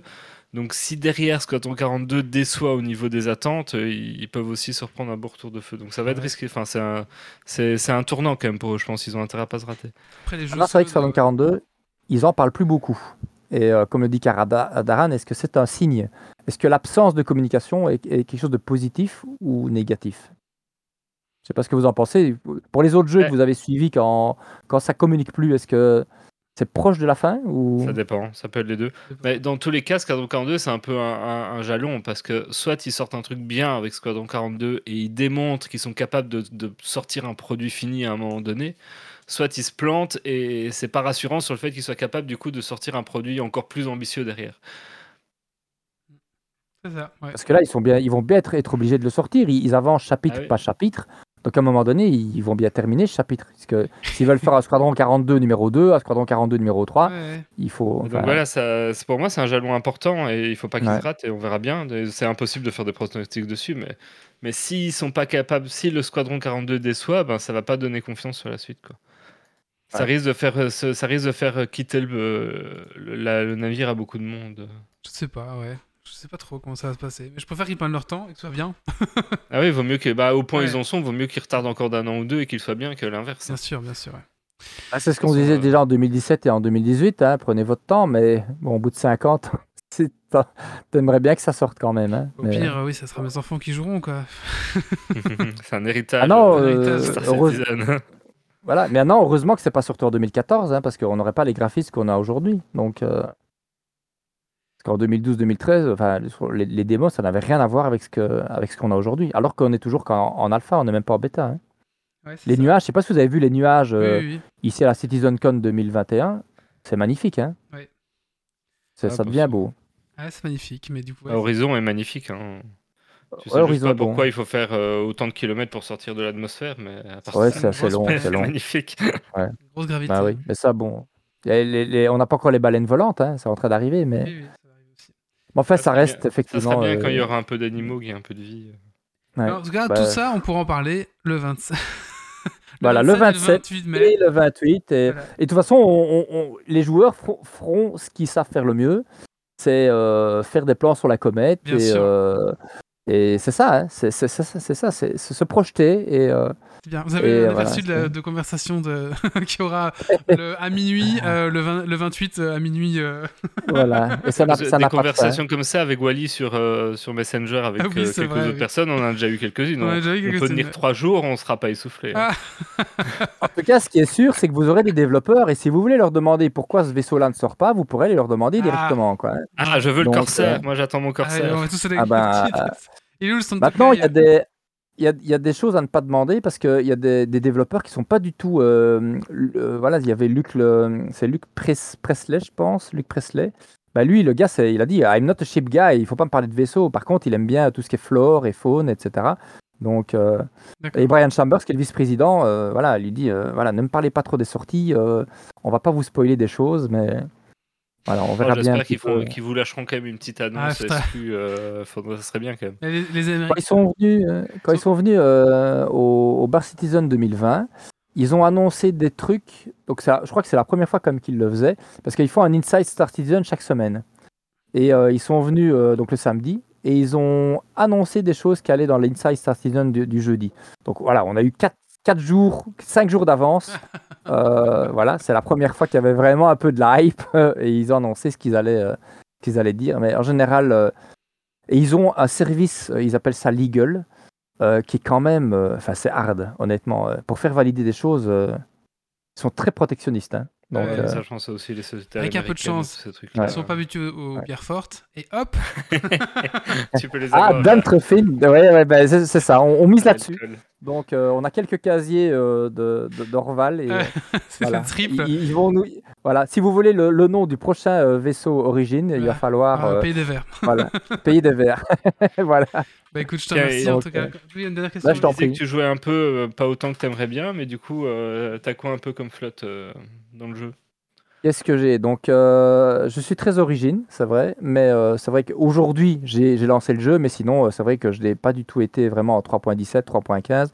J'ai un 890, Ouais. euh, j'ai un 400, et puis après, ben, c'est ouais, c'est- j'ai Donc, pas tant que il ça, je dois avoir un un monocle. 300. euh, après, j'ai des plus petits, euh, mais voilà, c'est le 890 sur lequel j'avais un peu flashé. Euh, j'ai un Starliner Genesis, mais il n'est pas sorti. Je crois que c'est mon, Ah oui. le seul concept que j'ai. Parce que j'ai- j'aime beaucoup ce, ce concept de transport. hein. Quand vous êtes sur Hardcorp et que vous voyez euh, tout le tableau des départs et des arrivées, euh, c'est quelque chose qui, qui me Mhm. hype euh, assez bien. Et donc, je crois qu'ils m'ont prêté autre chose à la place. Je crois, je crois que j'ai un Hercule C2 à la place Ouais, c'est que possible. j'ai pas acheté, mais Ouais, euh, ça voilà, puisqu'il y a beaucoup de l'honneur. Euh, donc, euh, j'ai pas tant de vaisseaux à moi vraiment que ça. Euh, Ah, C'est déjà pas comme mal. maintenant bien un monocle avec tout ça. Oui, ça fait un monocle tout ça, oui, je confirme. ouais, ça fait, ça fait un monocle, ouais. ouais. mais c'est vrai que comme je suis concierge, bah, de temps en temps, on me prête plein de vaisseaux, mais bon, c'est vrai que j'ai pas le temps d'y jouer, malheureusement. Donc, euh. Après la Beacon, je Après pourrais peut-être Beacon. relancer un jeu un jour. Voilà. après, J'ai un peu, j'ai préparer un la peu, prochaine, j'ai- donc tu pourras plus jamais jouer en fait. C'est le piège. non, je pourrais plus jouer. C'est Peut-être un mois, peut-être un mois, je peux me reposer un mois. Ouais, J'ai quand même fait Cyberpunk euh, 2077, Ah donc euh, Ça va. à 2077. Donc, euh, et que, que j'ai lancé le week-end dernier, et je croyais euh, que j'étais pas, j'avais pas fini, mais en fait, il est fini. Voilà, j'ai vu que je l'avais fini. je me suis retrouvé dans la, j'étais dans le building euh, Arasaka, et puis je sais pas pourquoi, j'ai quand même fini par tuer le méchant, et je me suis retrouvé dans la station, et puis c'était fini. Voilà. Faut Donc, un petit euh, DLC intéressant maintenant. ça- on, va, on va attendre de savoir Ouais. quelques années. Bah écoute, merci beaucoup en tout cas. euh, Merci pour l'invitation. Euh, Est-ce que tu restes avec nous pour la suite ou je sais pas, euh, t'as du temps Ouais, je reste encore un peu. Ah, je dois vous avouer que tant que madame n'est pas rentrée, j'ai pas de problème. D'accord, très bien. Bah écoute, si à un moment donné j'entends du bruit, euh, ça marche. vous le dirai. Ça marche, ça marche. Euh, on va faire un petit coup de cœur, coup de gueule, et euh, c'est Kylian qui va nous en faire un petit? Kylian? Oui, ok. Un petit coup de cœur ou un petit coup de gueule? Coup, Et, ils coup sont- de, coup de gueule. Coup de gueule, c'est parti.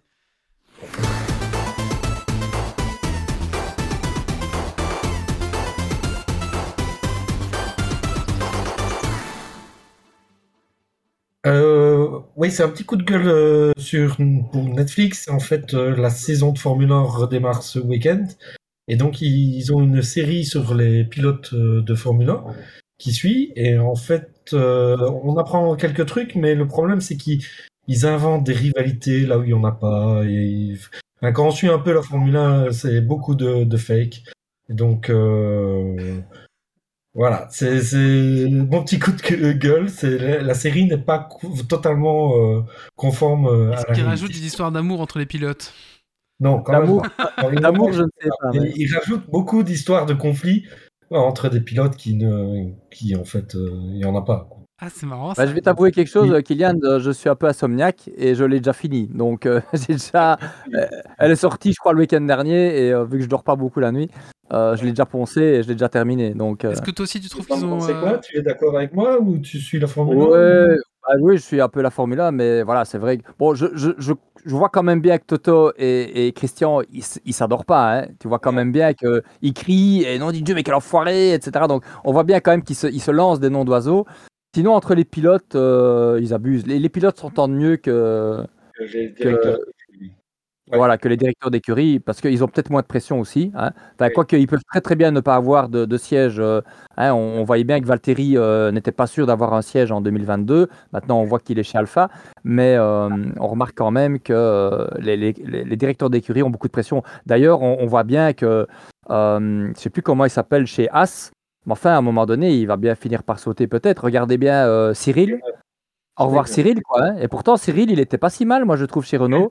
Et, euh, et on va chercher un inconnu euh, qui, a, qui a une bonne tête, peut-être, hein, mais euh, il me fait penser à Martin Sheen euh, chez, euh, chez Alpine. Mais euh, Ouais. voilà, c'est.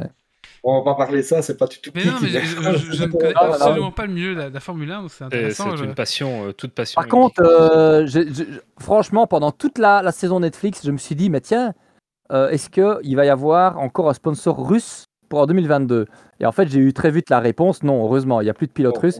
Parce que normalement, ils étaient censés. Enfin, je sais pas si on suit un peu le. Enfin, moi, je suis pas très bien le football, mais euh, c'est très boycotté. euh, les équipes russes, les sponsors russes, enfin, tout est boycotté pour l'instant. Ouais, Donc, euh, oui. Ah oui, mais le, le pilote russe a été éjecté. ah, éjecté. Alors, le papa est parti avec son Et le sponsor. papa est parti et la voiture n'a plus de sponsor. Ah oui, donc là, l'argent, ça va être compliqué. Parce que personne ne As, qui ferme est américain. Voilà.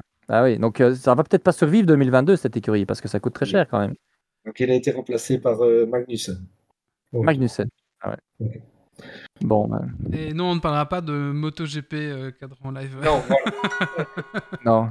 Je voulais parler de Netflix, c'est que Netflix exagère parfois un peu ses séries documentaires. J'exagère, je vois un peu. Euh, allez, c'est parti. On va pas maintenant parler de Elden Ring. Euh, T'es prêt, Doc? Allez, c'est parti. Oui.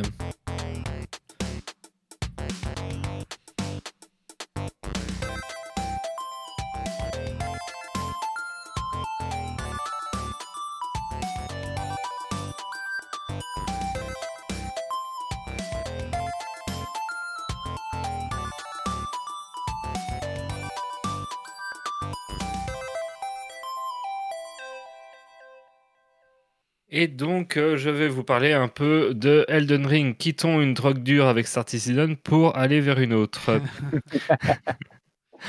Alors, euh, bon, le, le- le jeu est prenant hein, parce que je ne vais pas balancer, mais euh, avec plus de 50 heures de jeu personnellement en deux semaines, ce qui, ce qui pour moi dans ma vie de famille est beaucoup, mais certaines personnes autour de cette table virtuelle ont plus du double sur la même période. hein, euh, voilà, si Elden Ring avait choisi le même financement que Star Citizen, Wally aurait sans doute déjà le monocle, mais, mais bon, assez épanché sur le sujet. Le problème d'Elden Ring, ben, c'est déjà un jeu, un peu un de ces jeux tout ou rien. C'est un jeu qu'on joue à fond ou on n'y joue pas. Euh, c'est des jeux qui sont très très prenants et très difficiles d'y jouer euh, qu'une demi-heure, une heure, euh, une fois tous les cinq glinglins, parce que le, jeu est aussi un jeu très très exigeant et difficile, et donc il demande du skill et de l'investissement. Si vous y revenez une fois au hasard de temps en temps, ben vous allez vous pas avancer, et puis surtout vous allez un peu vous faire défoncer tout le temps, ce qui est sans doute ce que le jeu fait de mieux, vous défoncer la gueule. Donc Elden Ring, pour euh, les trois du fond qui n'ont pas suivi, qu'est-ce que c'est? C'est un jeu de Front Software, hein, donc euh, les gens qui ont fait Dark Souls, Sekiro, Bloodborne, euh, ces fameux jeux euh, très exigeants. Et là, euh, avec Elden Ring, on est vraiment sur un Dark Souls, donc on est vraiment sur cette ambiance à la Dark Souls, mais euh, dans un monde ouvert, euh, donc euh, qui apporte quand même pas mal de, de plus-value et de nouveautés au genre et à la série. Alors on est sur une histoire avec un scénario relativement euh, complexe à travers une, narration qui est très environnementale. Donc euh, vous allez comprendre au fur et à mesure des objets que vous trouvez, des PNJ que vous rencontrez, des brides que vous glanez à droite à gauche. Ici, pas de grande cinématique, pas de grand discours pour tout vous expliquer. Il faudra tout euh, trouver tout seul et comprendre par soi-même.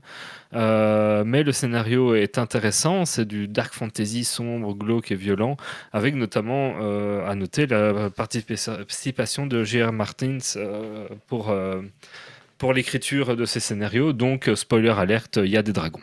Euh, oui, c'est vrai. c'est vrai que dans les autres Souls, apparemment, y a, quand il y a un dragon, c'est incroyable. Là, du coup, vous avez des dragons partout. Quoi.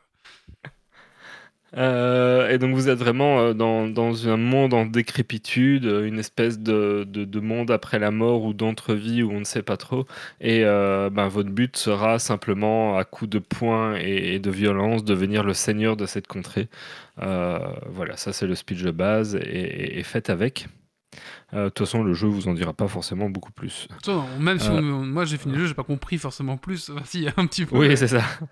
Non, mais le, voilà, euh, le, jeu vous emmerde, hein, et, voilà, faut, le comprendre, faut l'accepter. euh, on vous fait pas de cadeaux, on n'est pas là pour vous prendre par la main. Euh, certains diront que c'est un vrai jeu de vrais gamers, euh, je n'irai pas jusque-là. euh, mais, voilà, il a, il a ses fans extrêmes, comme tout bon jeu qui se respecte. Alors, euh, en termes de mécanique, ben, on est vraiment sur du Dark Souls, hein, comme je l'ai dit, en monde ouvert, donc c'est les mêmes mécaniques, avec euh, quelques petites nouveautés pour ce monde ouvert, puisqu'on va avoir notre chevral. Donc euh, c'est un cheval, mais il a des cornes de chèvre et il rebondit un peu comme une chèvre. Alors moi je, je trouve qu'il ressemble plus à une chèvre qu'un cheval. Il s'appelle Torrent. Et euh, ben, ça vous permettra de vous déplacer assez rapidement dans ce monde ouvert. Et ce double saut permet vraiment d'accéder à plein de zones. Le, le déplacement en cheval dans certains jeux, c'est une purge, mais là il est vraiment bien. Mm. Il est vraiment agréable et, et ça participe vraiment au plaisir de l'exploration dans le jeu. Euh, c'est loin d'être négligeable. Alors évidemment, quand vous rentrez dans des bâtisses et des donjons, ben, l'invocation du cheval va, va se dissiper et sera pas appelable. Mais euh, en dehors de ça, pour le monde ouvert, c'est très très, bien. D'ailleurs, monde ouvert qui, dans une certaine mesure, même si c'est un comparatif qu'on fait pour tout jeu depuis la sortie de ce dernier, euh, on, se ressent, on ressent ce côté un peu Breath of the Wild. Euh, c'est un monde ouvert dans lequel vous n'allez pas avoir de marqueur sur la carte. Vous allez observer le monde, vous allez vous balader euh, dans, dans le monde. Et quand vous allez voir au loin un point d'intérêt, euh, tiens, il y a une tour, je vais aller voir ce qu'il y a, ou sur la carte, euh, j'ai découvert la carte, et, là, il y a l'air, euh, par rapport à la, rapport à la façon dont le lieu est dessiné, il y a l'air d'avoir un truc, je vais aller voir, ben, souvent, il y aura un truc, et c'est comme ça, en explorant, parce que vous êtes curieux d'aller voir, que vous allez trouver des machins, vous n'allez pas avoir des icônes qui vous disent d'y aller, non, non, non, surtout pas. Vous pouvez en mettre, vous, pour vous rappeler des trucs, mais c'est bien les seules icônes que vous aurez. Mais le jeu est très bien construit comme ça, puisque généralement, quand vous êtes curieux d'aller voir s'il y a un truc, il y a un truc. Et en fait, il y a des trucs partout. Le, jeu est immense. Euh, Software a, annoncé une durée de vie de 30-40 heures pour finir le jeu. En fait, on est plutôt au double, voire au triple. euh, si on veut en voir le bout, et encore, vous n'aurez pas tout fait. Donc, euh, c'est vraiment un, un monde très riche où il y a des trucs euh, partout. C'est immense. Euh, même parfois euh, presque trop immense. Euh, attention pour certains, ça pourrait même décourager éventuellement. Parce que voilà, il y y a de la matière, il y a de quoi faire. Alors, dans, au niveau mécanique, ben, c'est comme dans un Dark Souls, on retrouve les feux de camp, appelés cette fois-ci sites de grâce, qui seront ces fameux endroits où vous allez pouvoir euh, vous reposer, récupérer un peu vos points de vie, vos manas, euh, dépenser euh, pour avoir les level up et ainsi de suite. Ça vous servira aussi de point de téléportation pour naviguer rapidement dans, la carte. Et à chaque fois que vous allez en utiliser un, ben, les ennemis vont respawn. Donc, si vous étiez en train de nettoyer une zone et que vous devez repasser par là, ben, ça va refaire revenir les, les petits mobs qu'il y avait. Euh, il y aura aussi, ça c'est une nouveauté pour la série si j'ai bien compris. Alors j'ai pas fait les Dark Souls avant, donc si je dis une bêtise, pardonnez-moi. Mais donc il y a les effigies de Marika qui sont des espèces de statues qui vont juste servir de checkpoint en cas de mort. Euh, souvent ça va être près des zones de boss ou autres et ça permettra en fait de revenir plus proche euh, pour pas devoir tout retraverser tout simplement. En combattant durant le jeu, euh, en tuant des boss, en faisant tout ce que vous pouvez faire dans ce jeu, vous allez trouver des runes. Et les runes, c'est l'alpha et l'oméga du jeu, puisque ça sert absolument à tout. Euh, ça va vous servir à payer de l'XP pour euh, level up. Ça va servir dans les magasins pour tout ce qui s'achète. Et ça va se perdre quand vous mourrez. Donc voilà, le- les runes, c'est le nerf de la guerre.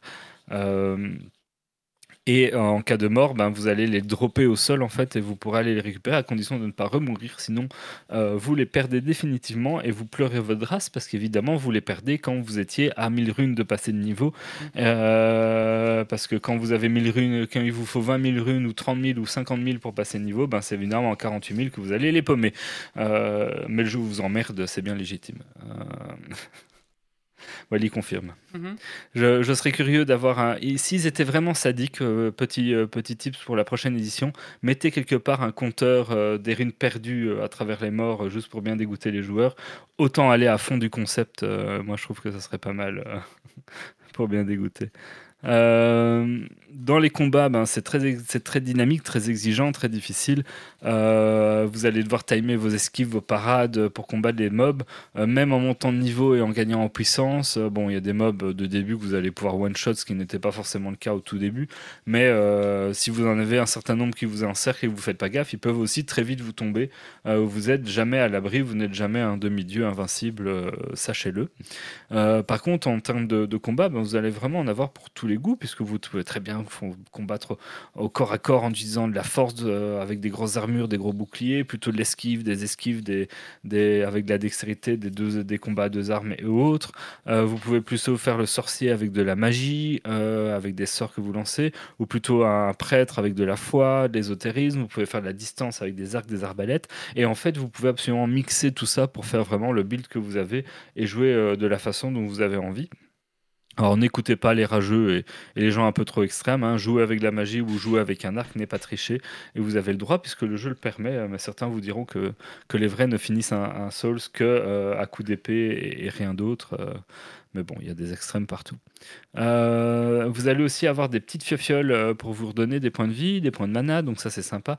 Et au début, vous en avez un certain nombre, vous allez pouvoir augmenter ce nombre-là, augmenter leur efficacité, et ils vont repopper au site de grâce. Donc euh, voilà, assez, c'est assez bien foutu, ça, ça, ça, ça rend un truc assez dynamique et ça évite de devoir acheter des, trucs de soins et tout, c'est bien, ça, ça marche bien, c'est une bonne mécanique. Avec un- une mécanique aussi légère, très légère de craft d'objets, puisque le craft se limitera à récolter des composantes à droite à gauche et quand vous avez débloqué un, un livre de recettes données, pouvoir fabriquer les objets. Après, ça se fait en, quelques clics hein, euh, à tout moment. Euh, ça va surtout servir euh, tout ce qui est consommable, de ne pas devoir forcément les acheter euh, dans des magasins ou dans des, dans des marchands qui ne sont pas forcément très nombreux et qui ont de toute façon tous les objets qu'ils vendent en quantité limitée. Euh, au niveau des armes, des sorts, ben, vous allez avoir de tout, du, commun. dans tous les cas, ça peut monter de niveau. Alors, on a deux types de montée de niveau dans tout ça. euh, des, armes qui vont monter de niveau de manière classique, d'autres un, peu plus spéciales, avec d'autres types de, de loot. Euh, et les armes vont pouvoir être équipées de centres de guerre. Ça, c'est une chouette mécanique, puisque ça va rajouter une attaque spéciale à vos armes, et vous pourrez ainsi affiner le gameplay de vos armes grâce à, à ces cendres de guerre et trouver un peu le gameplay qui vous, qui vous, qui vous plaît. Pour vous aider aussi dans les combats, parce que parfois les gros boss ou même les mobs seuls à affronter, c'est compliqué, parce que ça vous, ça vous tue vite, euh, ben vous allez avoir des cendres d'invocation qui vous permettraient d'invoquer un espèce d'esprit pour vous aider en combat. Euh, vous en avez toute une série à récolter qui vont aussi pouvoir être augmentés en puissance et qui vous aideront à, combattre les mobs euh, ou les boss, en plus de pouvoir, en, termes de multijoueur, invoquer un ami qui vous aidera dans le combat. Euh, vous aurez même parfois des PNJ que vous pouvez invoquer en combat en plus de vos, de vos, de vos invocations à vous. Donc voilà, c'est très riche, il y a moyen de le faire de plein de façons différentes. Si vous aimez le challenge, vous pouvez très bien décider de vous passer de ces mécaniques-là. Euh, Il y, en a- y en a pour tous les goûts. Euh, ça reste dans tous les cas de toute façon un jeu excessivement exigeant. hein. Hors de question ici de choisir euh, niveau facile, difficile ou moyen en démarrant le jeu. Euh, c'est difficile, point barre. euh, ça fait partie du jeu. Vous pouvez sauvegarder, vous pouvez pas revenir sur votre sauvegarde ou, ou autre. Ça sauvegarde quand on quitte, ça recharge là où on était. On peut pas faire des copies de la sauvegarde. Alors sur PC on peut parce qu'on peut chipoter au fichier système et toujours aller rechercher ça. Mais euh, le, jeu de base ne le permet pas. Euh, L'idée est vraiment, ben voilà, vous êtes mort, c'est punitif, euh, c'est comme ça, faut vivre avec, faut, faut jouer avec cette tension là en fait de la mort et, et du côté définitif des choix qu'on pourrait faire dans le jeu, ce qui fait en partie le, le charme en fait du truc. Petite anecdote. quand vous sautez sur un- quelqu'un, vous faites un tout petit peu de dégâts, genre quelques points de vie. Et à un moment donné, il y a un PNJ qui est mourant et, euh, si- et il est en contrebas. Et si vous arrivez et que vous sautez sur le PNJ parce que vous vous êtes raté, bah, vous le tuez. Puis bah, la quête s'arrête comme. c'est tout. Et puis bah, et voilà. Le jeu vous permet de tuer des PNJ. euh, Ah, les PNJ sont sous Il y a travail. quelques zones où on vous empêche de, de les tuer euh, parce que pour vraiment pas trop bloquer le jeu, mais la plupart du temps vous allez pouvoir les tuer et donc ça va bloquer certaines quêtes et voilà tout, tout a des conséquences et il faut faire attention à tout. Euh, donc euh, ça fait partie du charme euh, de la série. Mhm. D'ailleurs, au niveau des quêtes, ben, c'est très très facile à, à- foirer, à rater, puisqu'elles sont d'une part complexes à trouver. Ben, parfois, elles se déclenchent parce qu'un type vous a expliqué un truc, mais il faut encore comprendre qu'il attendait quelque chose de vous. faut encore se souvenir ce qu'il attendait de vous. faut également se souvenir qu'il faudra retourner le voir pour valider le machin. Enfin, c'est c'est pas évident. Ouais, prenez des notes, hein, prenez un calepin, parce que de nouveau, hein, pas, de, li- pas de journal de quête, rien. euh, le, le jeu vous laisse vous démerder. euh, euh, Là, hein, c'est un peu en mode vous jouez un jeu de rôle. Si vous n'avez pas pris vos notes, le, MD vous le rappellera pas. Quoi. Euh, et encore, les MD sont souvent plus gentils que ça. Après, bon, la comparaison avec le jeu de rôle est limitée, puisque dans ce jeu-là, globalement, tout le monde, absolument tout, vous y compris, est un connard, euh, qui essaye de tuer les autres et d'accaparer du pouvoir. Donc, il n'y a pas spécialement d'option euh, diplomatique. hein. La plupart du temps, quand vous allez rencontrer un PNJ, soit vous faites des quêtes pour lui, soit vous le défoncez. Euh, mais vous n'aurez pas forcément l'occasion de, de ne pas défoncer un, PNJ pour faire quelque chose avec. Non, non. si- S'il y a un combat à faire, il y a un combat à faire. On est là pour se battre, on n'est pas là non plus euh, pour taper la causette. Euh, alors le multi, j'en ai un peu parlé, il est relativement limité puisqu'il vous permettra d'invoquer euh, un autre joueur pour venir vous aider dans des zones spécifiques, des zones de boss ou autres. Et généralement, le, le joueur est limité à la zone où vous l'invoquez. Euh, donc euh, c'est pas, on ne pourra pas faire tout le jeu à deux tout le temps à travers toute la carte. Donc ça c'est limité. C'est un point que, qui pourrait s'améliorer pour les prochains, je trouve. Ouais, euh, je pense qu'apraprès c'est volontaire, mais Ouais, euh, c'est volontaire pour que le jeu soit trop facile, mais. Ouais, moment donné, pour, parce que le but c'est un jeu solo où tu galères, euh, t'as enfin voilà, c'est on- Ouais, je vois. je Ça comprends. fait partie, ça- pour moi, ça fait partie du parti pris euh, un peu Mhm. artistique de l'œuvre, mais voilà. Et dans le même principe, vous pouvez invoquer des autres joueurs en mode euh, en mode PVP euh, et pour vous taper gentiment sur la gueule, ça peut être très fun pour euh, pour se combattre. Sachant que dans tous les cas, les joueurs invoqués, euh, le- tout le monde va être euh, diminuer son niveau pour être au niveau du gal plus faible. Bah, on peut peut-être rebondir sur, sur la- le commentaire de, de Kiss FC sur la chat qui dit J'aime pas les jeux From Software, j'aime pas les jeux From, From Software, ils sont pas accessibles à tout le monde. Bah écoute, moi, euh, pareil, moi j'avais joué au premier Soul sur, euh, sur, Xbox, je sais pas quoi, et pareil, la manette m'avait m'était tombée à la main parce que c'était impossible. Et là, l'avantage c'est que, bah, à un moment donné, t'as un boss, t'arrives pas à passer. Bah, c'est un monde ouvert, donc tu peux aller un petit peu euh, bah, améliorer ton arme, monter un peu des stats, et puis euh, retrouver ou débloquer une nouvelle arme ou un truc, et après tu reviens sur le monstre, et bah, tu vas peut-être réussir à le tomber. Et du coup, le côté un peu monde ouvert va, va un peu moins euh, te confronter à un mur euh, impossible à passer, ou devoir tryhard pendant 3 heures le même boss. Là, tu vas pouvoir, bon, ok, j'y arrive pas, je fais, je fais genre 10 tries, euh, ok, ça passe pas, moi écoute, je vais un peu papillonner autour, je vais un peu gagner un peu d'XP, et hop, on retente le boss, en général, ça retombe, quoi. Et donc là, il y a un petit côté euh, quand même satisfaisant dans le sens où, ouais, je sais pas. Du coup, là, Ouais. je trouve qu'il est beaucoup plus accessible. Et en plus, il y a certains modes de jeu comme la magie, par exemple, ou, ou je sais plus, voilà, qui, qui sont un peu plus faciles à, jouer. Si vous n'êtes pas un pro du katana à venir euh, tailler les fesses du mob euh, à la frame près, bah, la magie à distance va vous donner un peu plus de, liberté, exemple, et plus de facilité. Donc à vous un peu de vous mettre euh, votre gameplay à vous, mais en tout cas, il est beaucoup plus accessible, je trouve. Oui, alors par rapport aux commentaires sur la chatroom, euh, qui précise du coup que ça parlait d'accessibilité en, Ah, en en termes d'handicap et pas forcément en termes de difficulté. Là, j'avoue qu'on Euh, on n'est pas très au, au fait du truc. bah, ça dépend du handicap. si C'est un jeu, ouais, ça va dépendre du handicap. C'est un jeu qui est assez exigeant, qui, qui demande pas mal de combinaisons de touches et autres. Et, et euh, ça peut être compliqué. euh. Ouais, synchronisation. Après, main, sur euh, tout type de jeu, ça ah, va, vas magie, ça ce va. genre de problématique. Euh. J'ai déjà vu aussi des gens jouer à des jeux relativement compétitifs et difficiles à à une main ou avec des, des handicaps lourds au niveau des mains hautes et qui euh, arrivent. Il y a des, il y a des- pardon, j'arrive pas à le dire le mot. Il y a des adaptateurs euh, pour jouer à une main, par exemple, sur une manette Xbox. Quoi. Ouais, ça, va être, euh, ça va être un peu très, situ- très en fonction de la personne. euh. Ouais, c'est un problème cognitif, euh, oui, euh, synchronisation œil-main, c'est vrai que là, bah, c'est vrai que, bah, après, c'est pas dédié non plus, mais c'est vrai que comme le jeu est exigeant, bah, du coup, oui, il faut être exigeant aussi sur. Ouais, je comprends, je comprends, ouais. Par contre, en termes de difficulté euh, toute bête, ben, euh, j'en rejoins un peu Wally, puisque selon les connaisseurs des Dark Souls, parce que moi, de nouveau, c'est mon premier, euh, le jeu est même plus difficile qu'un Dark Souls classique. Donc euh, le, jeu est vraiment dur et exigeant. Mais, avec un grand mais, euh, ben, comme Wally, moi, les Dark Souls m'ont toujours rebuté, parce que rester coincé, plusieurs heures sur un même boss à rien pouvoir faire d'autre, moi, ça me gonfle vite.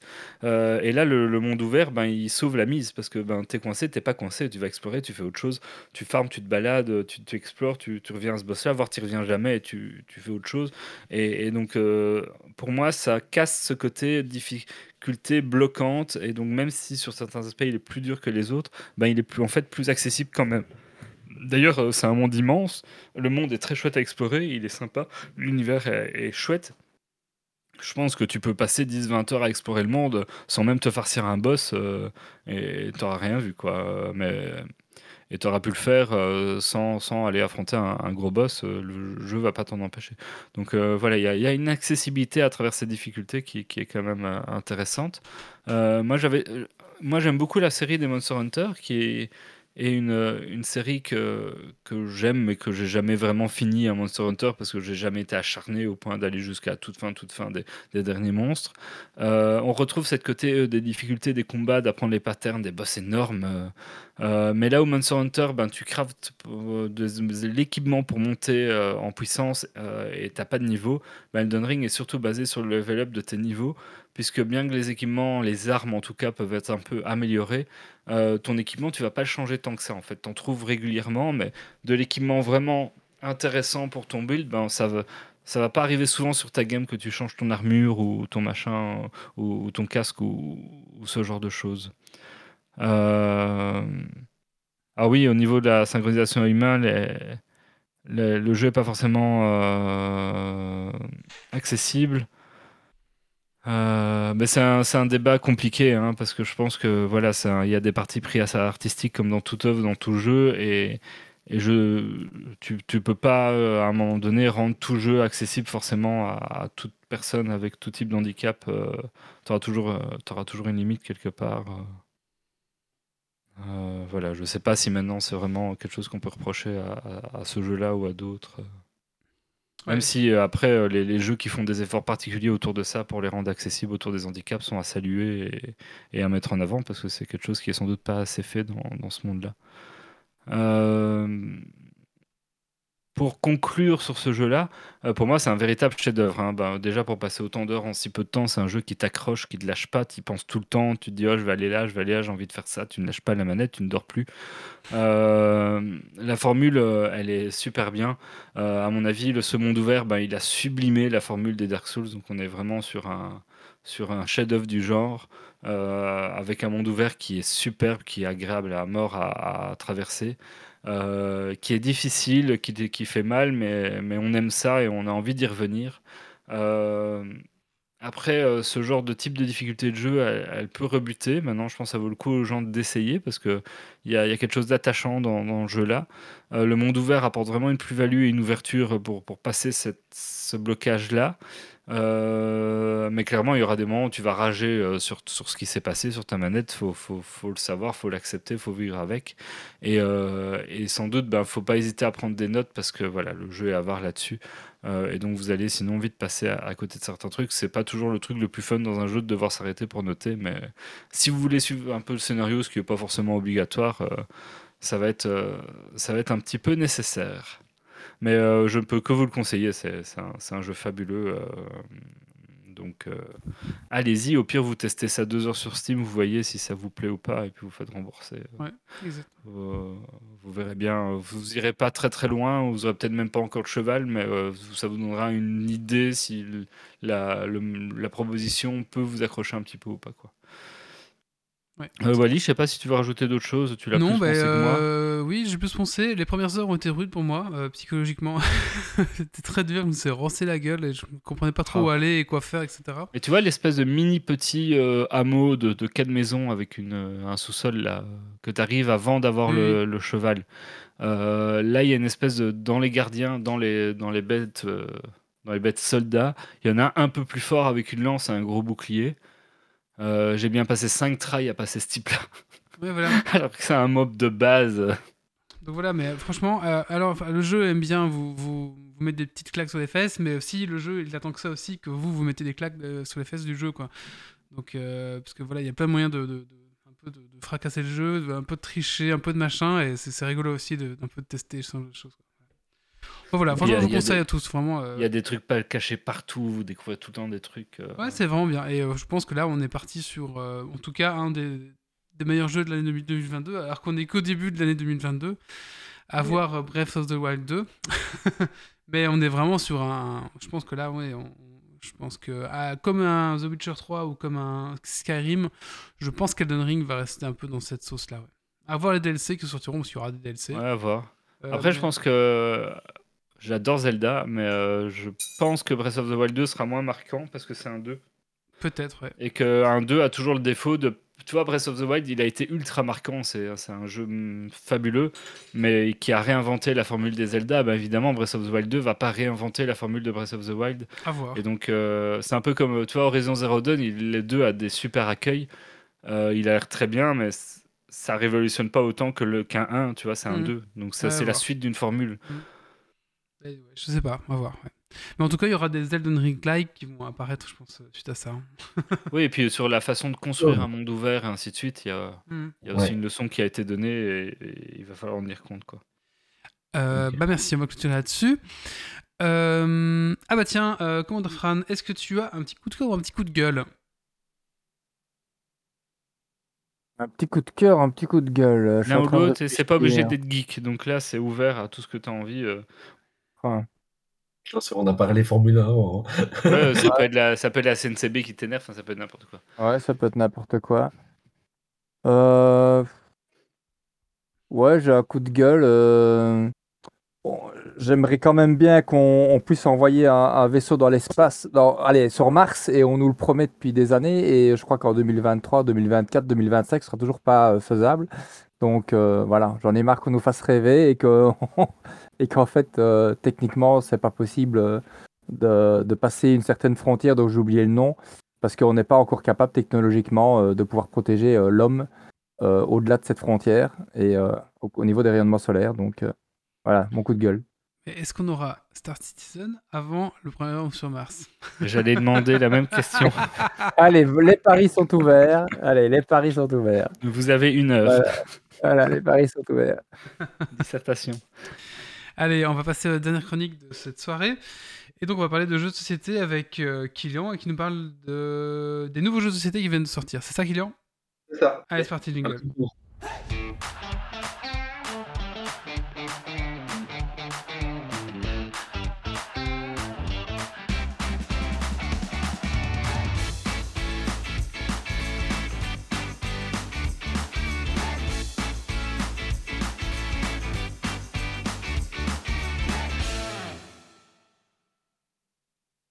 Donc, en ce début d'année 2022, je voulais faire un petit tour des jeux de société qui buzzent pas mal, qui ont buzzé, qui, voilà, qui, qui ont la cote. Et je me suis dit, ben, par quoi je commence? Eh ben, On va commencer par les lauréats de l'Asdor, le prix du jeu de société en France. Donc, l'Asdor, c'est euh, Seven Wonders Architect qui a été euh, élu Asdor, donc pour le, le jeu de société famille. Donc tout le monde connaît Seven Wonders, un jeu de draft et de cartes. Je ne sais pas si vous connaissez. Euh, et en fait, euh, le Seven Wonders Architect, c'est la version non pas allégée en matériel, mais allégée en termes de règles. Donc on, finit le draft de cartes où on se passe les cartes, on en choisit une. Là, on va simplement soit piocher dans la pile de gauche, soit piocher dans la pile de droite, soit piocher dans la pile centrale. Les deux, les deux piles, à notre droite et notre gauche, sont face visible. Et la pile, cen- pile centrale, c'est face cachée. Alors, mon avis sur le jeu, c'est un jeu euh, super bien édité, super simple, euh, vraiment calibré pour familial. Mais il est tellement calibré, tellement parfait, tellement qu'il est un peu lisse. Euh, en fait, il est, vraiment mécanique et il, est un peu lisse. Donc, euh, voilà, il est tellement parfait qu'on n'y prend pas vraiment de plaisir. Euh, on joue de manière mécanique et puis c'est beaucoup ça repose beaucoup sur la chance. Euh, je, le conseille aux débutants dans le jeu plutôt parce que euh, quelqu'un même d'un peu chevronné va, va rapidement en faire le tour. Le deuxième jeu lauréat, c'est cette année ils ont inauguré une nouvelle catégorie. C'est la catégorie initiée pour les ni trop familles ni trop experts. Et le deuxième jeu lauréat, c'est Living Forest, qui c'est une nouveauté. Je l'ai déjà joué. Euh, c'est un mélange de deck building et de stop ou encore. Donc, euh, euh, dans le jeu, on incarne un esprit d'une saison, appelant les animaux pour pour sauver la forêt des flammes du terrible Onibi. Donc, coucou Miyazaki, c'est vraiment très Miyazaki dans le style Princesse Mononoke.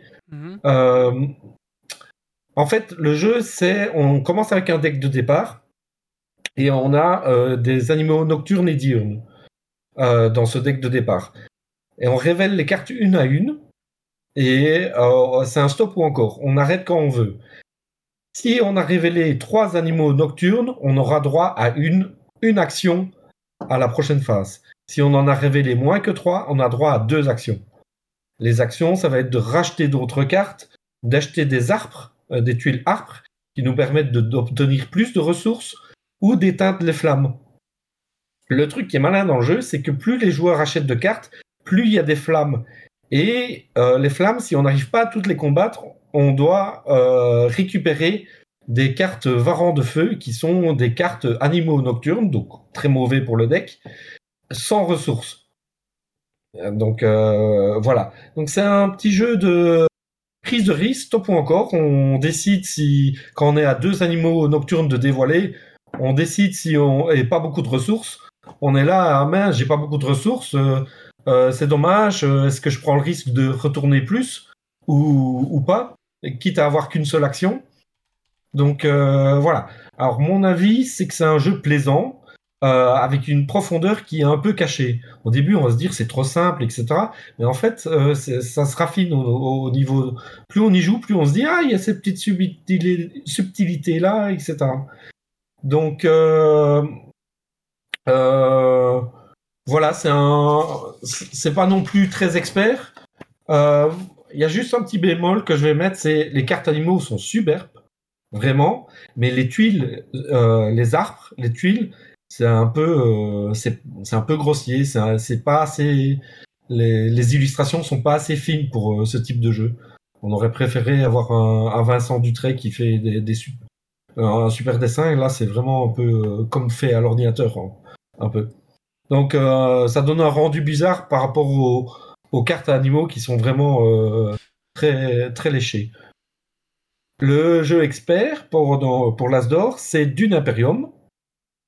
Et donc Dune Imperium euh, a été primé, et je vous rassure tout de suite, le jeu est tout aussi bon que le film. C'est vrai? Ah, est-ce que ça, ça, Ouais. me- ça me posait. Ouais, je un peu. Enfin, je pense que maintenant, les jeux de société à licence. euh, euh, Ah non, budget, Dune Imperium, tu peux l'acheter les yeux fermés. C'est vrai? Ah oui, bah, ça me rassure, ouais. Ouais, c'est un jeu mixant deck building et pose d'ouvrier. Donc en fait, comme dans un deck building, tu vas piocher 5 cartes, mais à la place de les abattre toutes et de, de, de compter les ressources que ça te donne, tu vas les jouer tour par tour pour poser des ouvriers sur le plateau. Ok? Et ça va déclencher certaines actions. Et tu fais ça une deuxième fois pour poser ton deuxième ouvrier. Il te reste trois cartes en main, tu les abats, ça te donne les points d'achat pour acheter de nouvelles cartes, et ainsi de suite. La subtilité, c'est que tu vas acheter donc la carte pour ce qu'elle procure en termes de pouvoir, mais aussi sur les cartes, il y a des icônes qui te disent quel lieu tu peux, euh, sur quel lieu tu peux envoyer un ouvrier avec? Et donc, euh, tu peux, il y a des icônes d'une ou, tu ou maison, tu peux envoyer ton ouvrier que chez les Bene Gesserit, ou que dans les dunes, ou que à Landsgrat. Donc voilà, c'est, c'est, Ah, ça, c'est- ça se passe sur plusieurs planètes, alors c'est pas que sur Dune, c'est ça? Si, t'as qu'une seule planète c'est sur Dune, mais alors t'as des, des, des, des guilds, en fait. Des, maisons. Des maisons. Oui, d'accord. Euh, alors moi, ce qui me plaît pour, euh, dans ce jeu, euh, bah déjà, ça mixe plusieurs styles. Ça mixe deck building, pose d'ouvrier. Et la pose d'ouvrier, elle est légère, elle n'est pas de la gestion de ressources faux folles. Mais ça mixe aussi un peu le style Ameritrash, euh, coup d'enfoiré, coup... Voilà. Parce qu'en fait, à chaque tour, il y a une récompense de conflit qui est, qui est, qui est mise en jeu. Et les joueurs vont euh, un peu batailler sur la zone de conflit, mettre des troupes dans le conflit.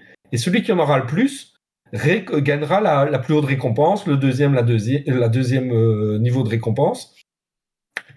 Et euh, ce qui est sympa, c'est qu'on peut surprendre son adversaire, où on a mis que trois troupes, par exemple, l'autre il en a quatre. Et ben on a une petite carte spéciale, une carte intrigue, qui nous dit ah je fais plus 3. Et donc on la joue au dernier moment. Donc euh, c'est un jeu qui met une tension dans le jeu car on est on, on a plein de enfin on est toujours là à se dire est-ce que je vais pas me faire avoir? Est-ce que je vais pas est-ce que je mets pas trop de troupes? Alors que je- si ça tombe je vais me faire avoir. Donc il y a vraiment cette tension. Le but du jeu c'est d'arriver à 12 points de victoire. Euh, donc on est- c'est un peu une course euh, pour arriver aux 12 points de victoire. Alors c'est un jeu imparfait avec plein de micro-règles hein. pas trop non plus hein, pas déconnant mais il y a quelques micro-règles on a l'impression que ça a été rajouté là etc mais c'est ça qui donne un peu le charme, c'est que t'as pas un jeu lisse, t'as un jeu plein de. C'est le contraire de Seven Wonders Architect en fait. Euh, c'est t'as un jeu voilà, c'est un, un jeu comme euh, dans les années 90 où il y avait quelques petites micro-règles euh, là et là.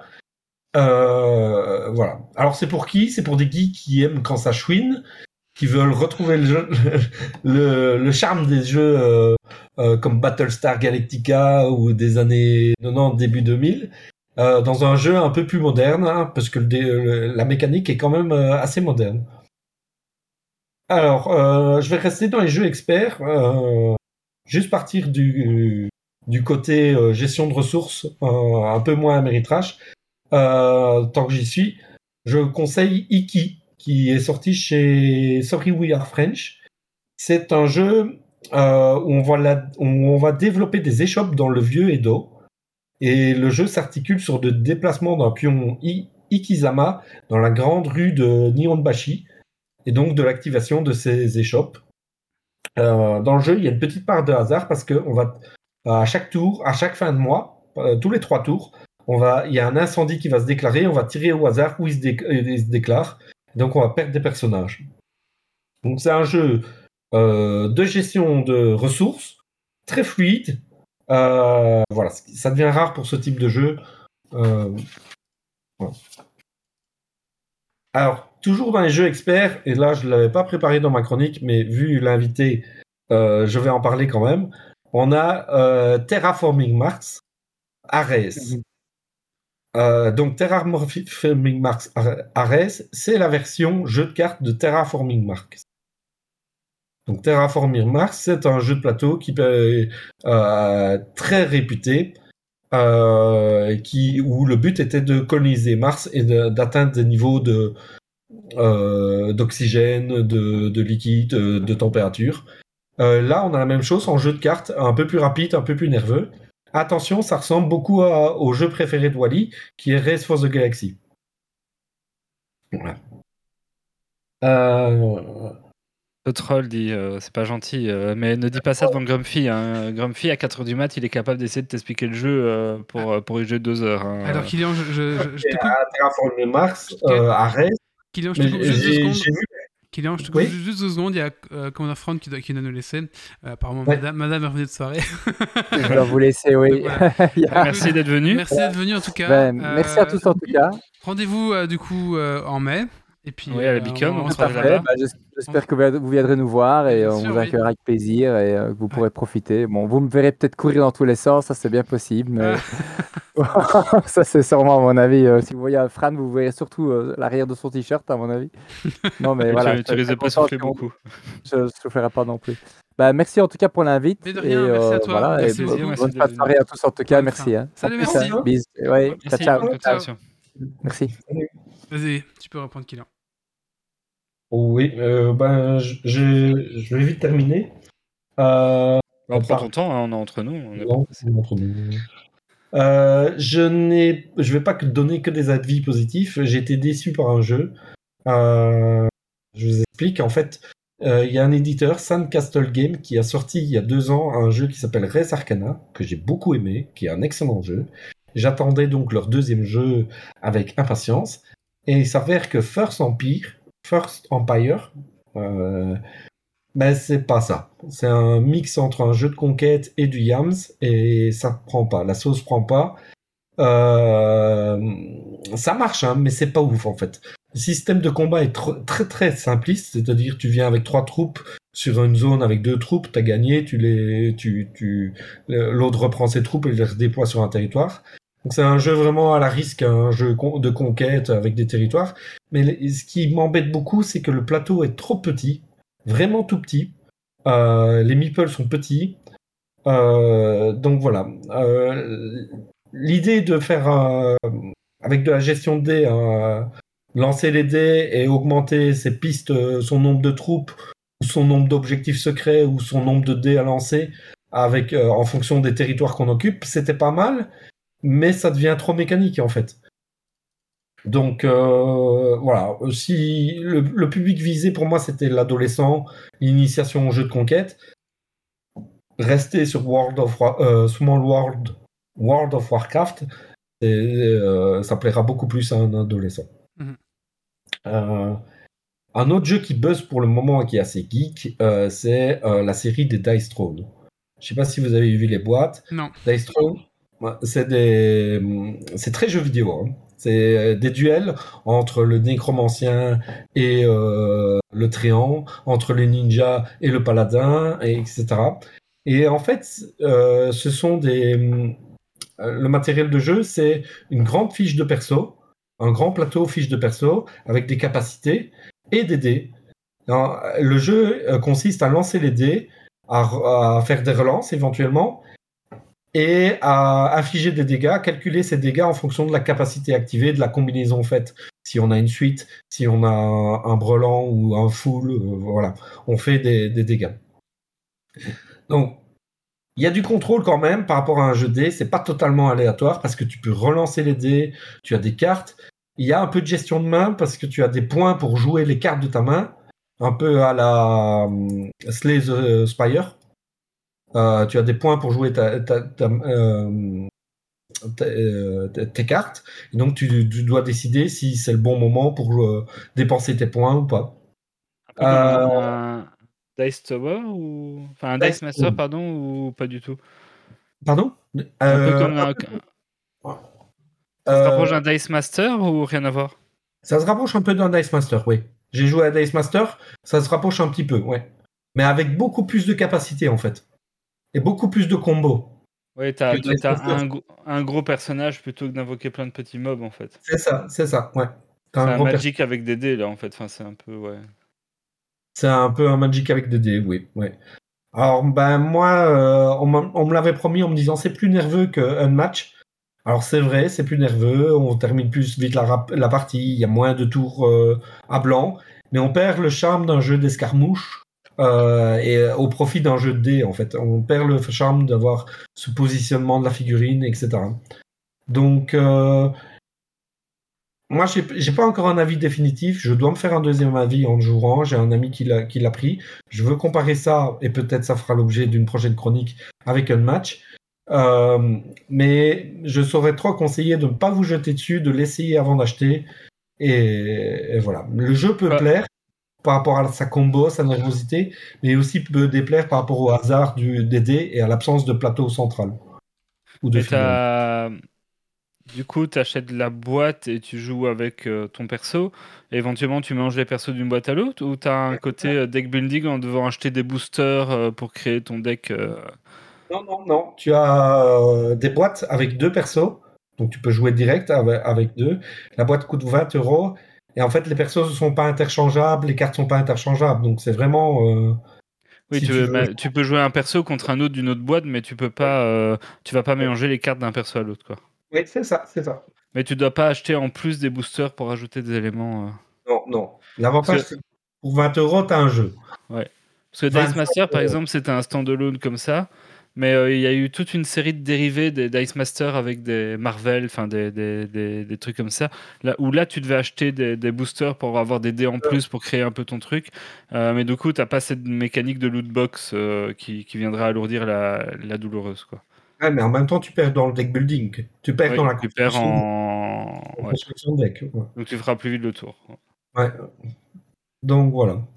Euh, après, moi, je vais terminer ma chronique avec des jeux pas forcément euh, très geek et, un avis personnel. euh, voilà. Actuellement, mes meilleures surprises, ça se situe plus dans le style flip and write en fait. Flip and write, c'est cette mécanique où on tire une carte et on coche sur une feuille de notes en fonction de la carte tirée.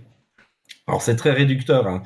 mais chaque, euh, pour depuis le début de l'année, j'ai trouvé quatre jeux qui chaque fois apportent une mécanique nouvelle et qui, sont très sympas. Par exemple, dans Cartographeur euh, Heroes, on cartographie euh, une zone de, de, cartes et on va, euh, en fonction des cartes tirées, soit de forêt, soit de village, soit de lac.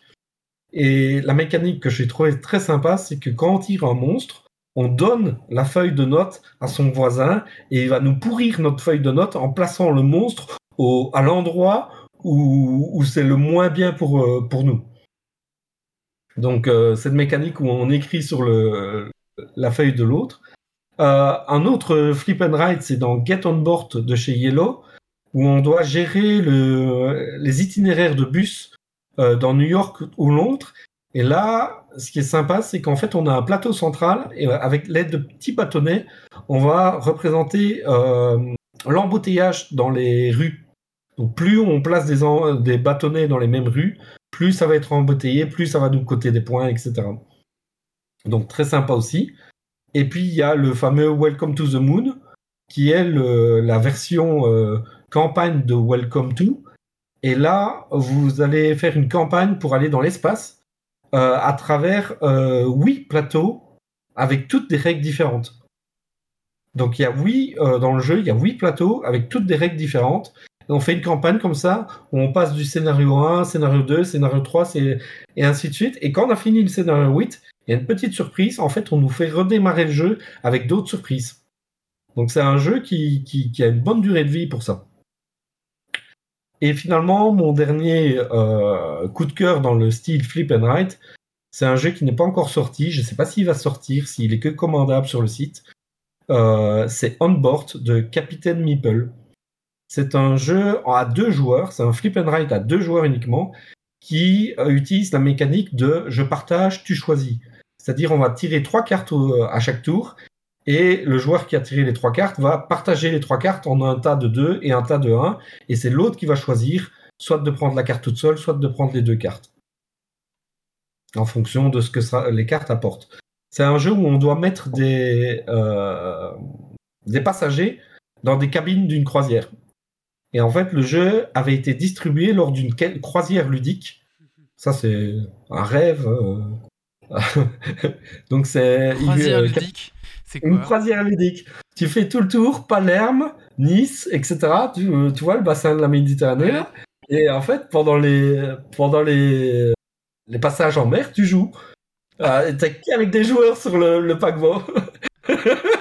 c'est un peu la croisière s'amuse, mais voilà.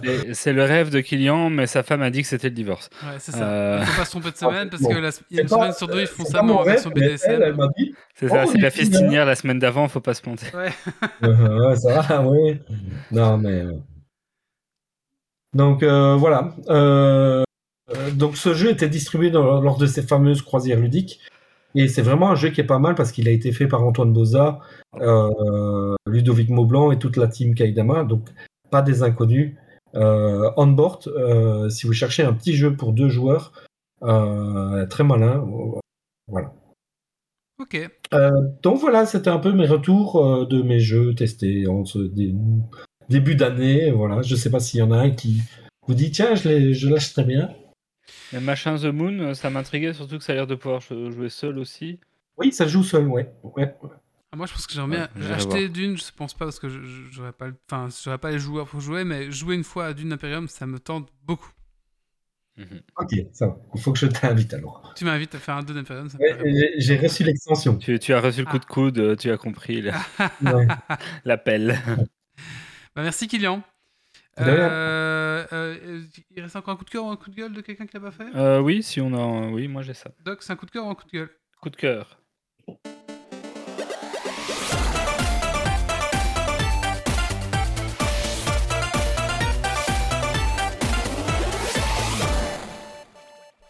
Alors moi, c'est un coup de cœur pour une série Netflix que j'ai découvert tout récemment qui s'appelle The Guardians of Justice. Alors, euh, c'est un, gros coup de cœur pour moi parce que j'adore le ton qu'a cette série. Maintenant, je vous préviens tout de suite, je pense que c'est une série, soit vous allez l'adorer, soit vous allez la détester. Euh, mais elle est clairement pas pour tout le monde et, et pour toutes les mains.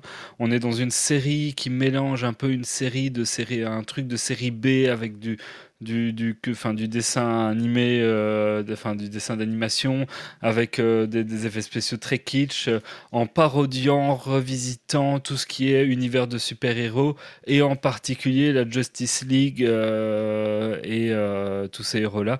Donc on retrouve une espèce de Justice League dans un monde très sombre avec un Batman qui, qui rapproche beaucoup plus de- de- d'un mélange de Batman et du comédien de, de Watchmen, un univers très glauque, mais où un truc hyper épileptique, euh, années 80, qui pète dans tous les sens, avec des, effets spéciaux kitsch. Parfois, ça passe sur des scènes en dessin animé, euh, ça part dans tous les sens. Euh, Les, les, les vilains sont dans, dans les clichés absolus du genre.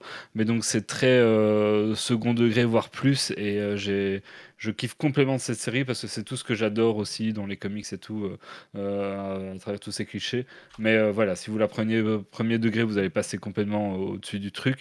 Et, et c'est- ça s'adresse à, à une niche. euh, euh, mais euh, jetez-y un œil si vous aimez bien un peu ce genre de truc très kitsch, très série B. euh, ça peut vraiment vous plaire. Pardon? C'est sur quelle plateforme? C'est sur Netflix, donc c'est The Guardians of Justice. euh, Merci Doc. Allez, maintenant on va passer à la fin de ce podcast. On va faire un petit quiz. Alors j'ai préparé on un fait à quiz. trois? Bah oui, oui, oui, oui, je l'ai préparé. Je sais euh, pas, parce oui, que oui. parfois quand on est peu, on le fait pas toujours. Non, bah écoute, on le fait, puis il y a les gens de la chatroom qui pourront aussi participer. Alors, euh, comment ça se passait? Il y aura à chaque fois euh, un point attribué aux gens, aux chroniqueurs qui sont présents, euh, et un point attribué, bien sûr, à la chatroom. À la fin, euh, ah, il y aura un... Merde, Méo n'est pas là, mince. Euh, il y aura un jeu à gagner, et je sais plus c'est quoi, mais euh, il y aura un jeu à gagner, donc celui, la personne qui aura plus de points remportera un jeu. Je lui enverrai probablement demain, via, ou ce soir, je vais voir un petit peu, mais voilà, je... Verrai un, donc un, jeu à gagner, une clé. Et voilà, tout simplement. Allez, c'est parti, je lance ce petit jingle.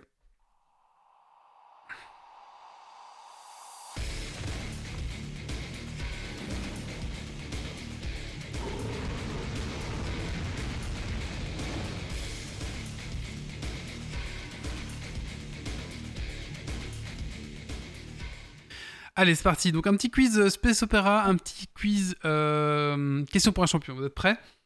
Mhm. Allez, c'est parti. Donc là, il me faut bien sûr le nom de la licence, hein, en général, c'est ça. Allez, c'est parti. Top Inspiré de nombreuses œuvres cinématographiques, serial, western, cinéma japonais, mais aussi littéraire, euh, d'après des ouvrages de Edgar Rice élément? Comment? Le cinquième élément? Non, euh, de Frank Herbert, de Joseph Campbell, mais aussi d'Isaac. Une. Une. Non, mais aussi d'Isaac Asimov et J.R.R. Tolkien. Oui, je suis Star Wars. Oui, il est inspiré de tout ça. Ouais, il a inspiré de tout ça, ouais. Allez, un point pour euh, Doc. Qui prend les points? Euh, tu, bah, je veux bien que tu les écrives, ouais. Je veux bien, ouais. Je prends les mains. Ouais. Tu le fais, Kylian? Il y en a que deux. Il y en a que a toi ou moi. hein, donc, euh, Non, mais il faut faire la chatroom aussi. dois un point monter, pour euh, Guybrush 22 aussi. Qui marque. Allez, c'est parti. Top Euh, En 1997, euh, la MGM rachète les droits du film de Roland Emmerich. Contrairement à la plupart des films et séries de science-fiction basés sur l'exploration de la galaxie, non. L'action ne se situe pas dans le futur, mais à notre époque. Les équipes d'exploration composées Contact pour... la- Comment? Contact Non. Composées pour la plupart de membres de l'United States Air Force euh, sont alors 2001, formés... Space Odyssey Non, sont alors formés pour euh, leur principale mission étant de découvrir euh, d'autres mondes, des technologies utiles pour défendre la Terre. Ils découvrent des civilisations étrangères dont certaines se montrent non, dont certaines se montrent hostiles.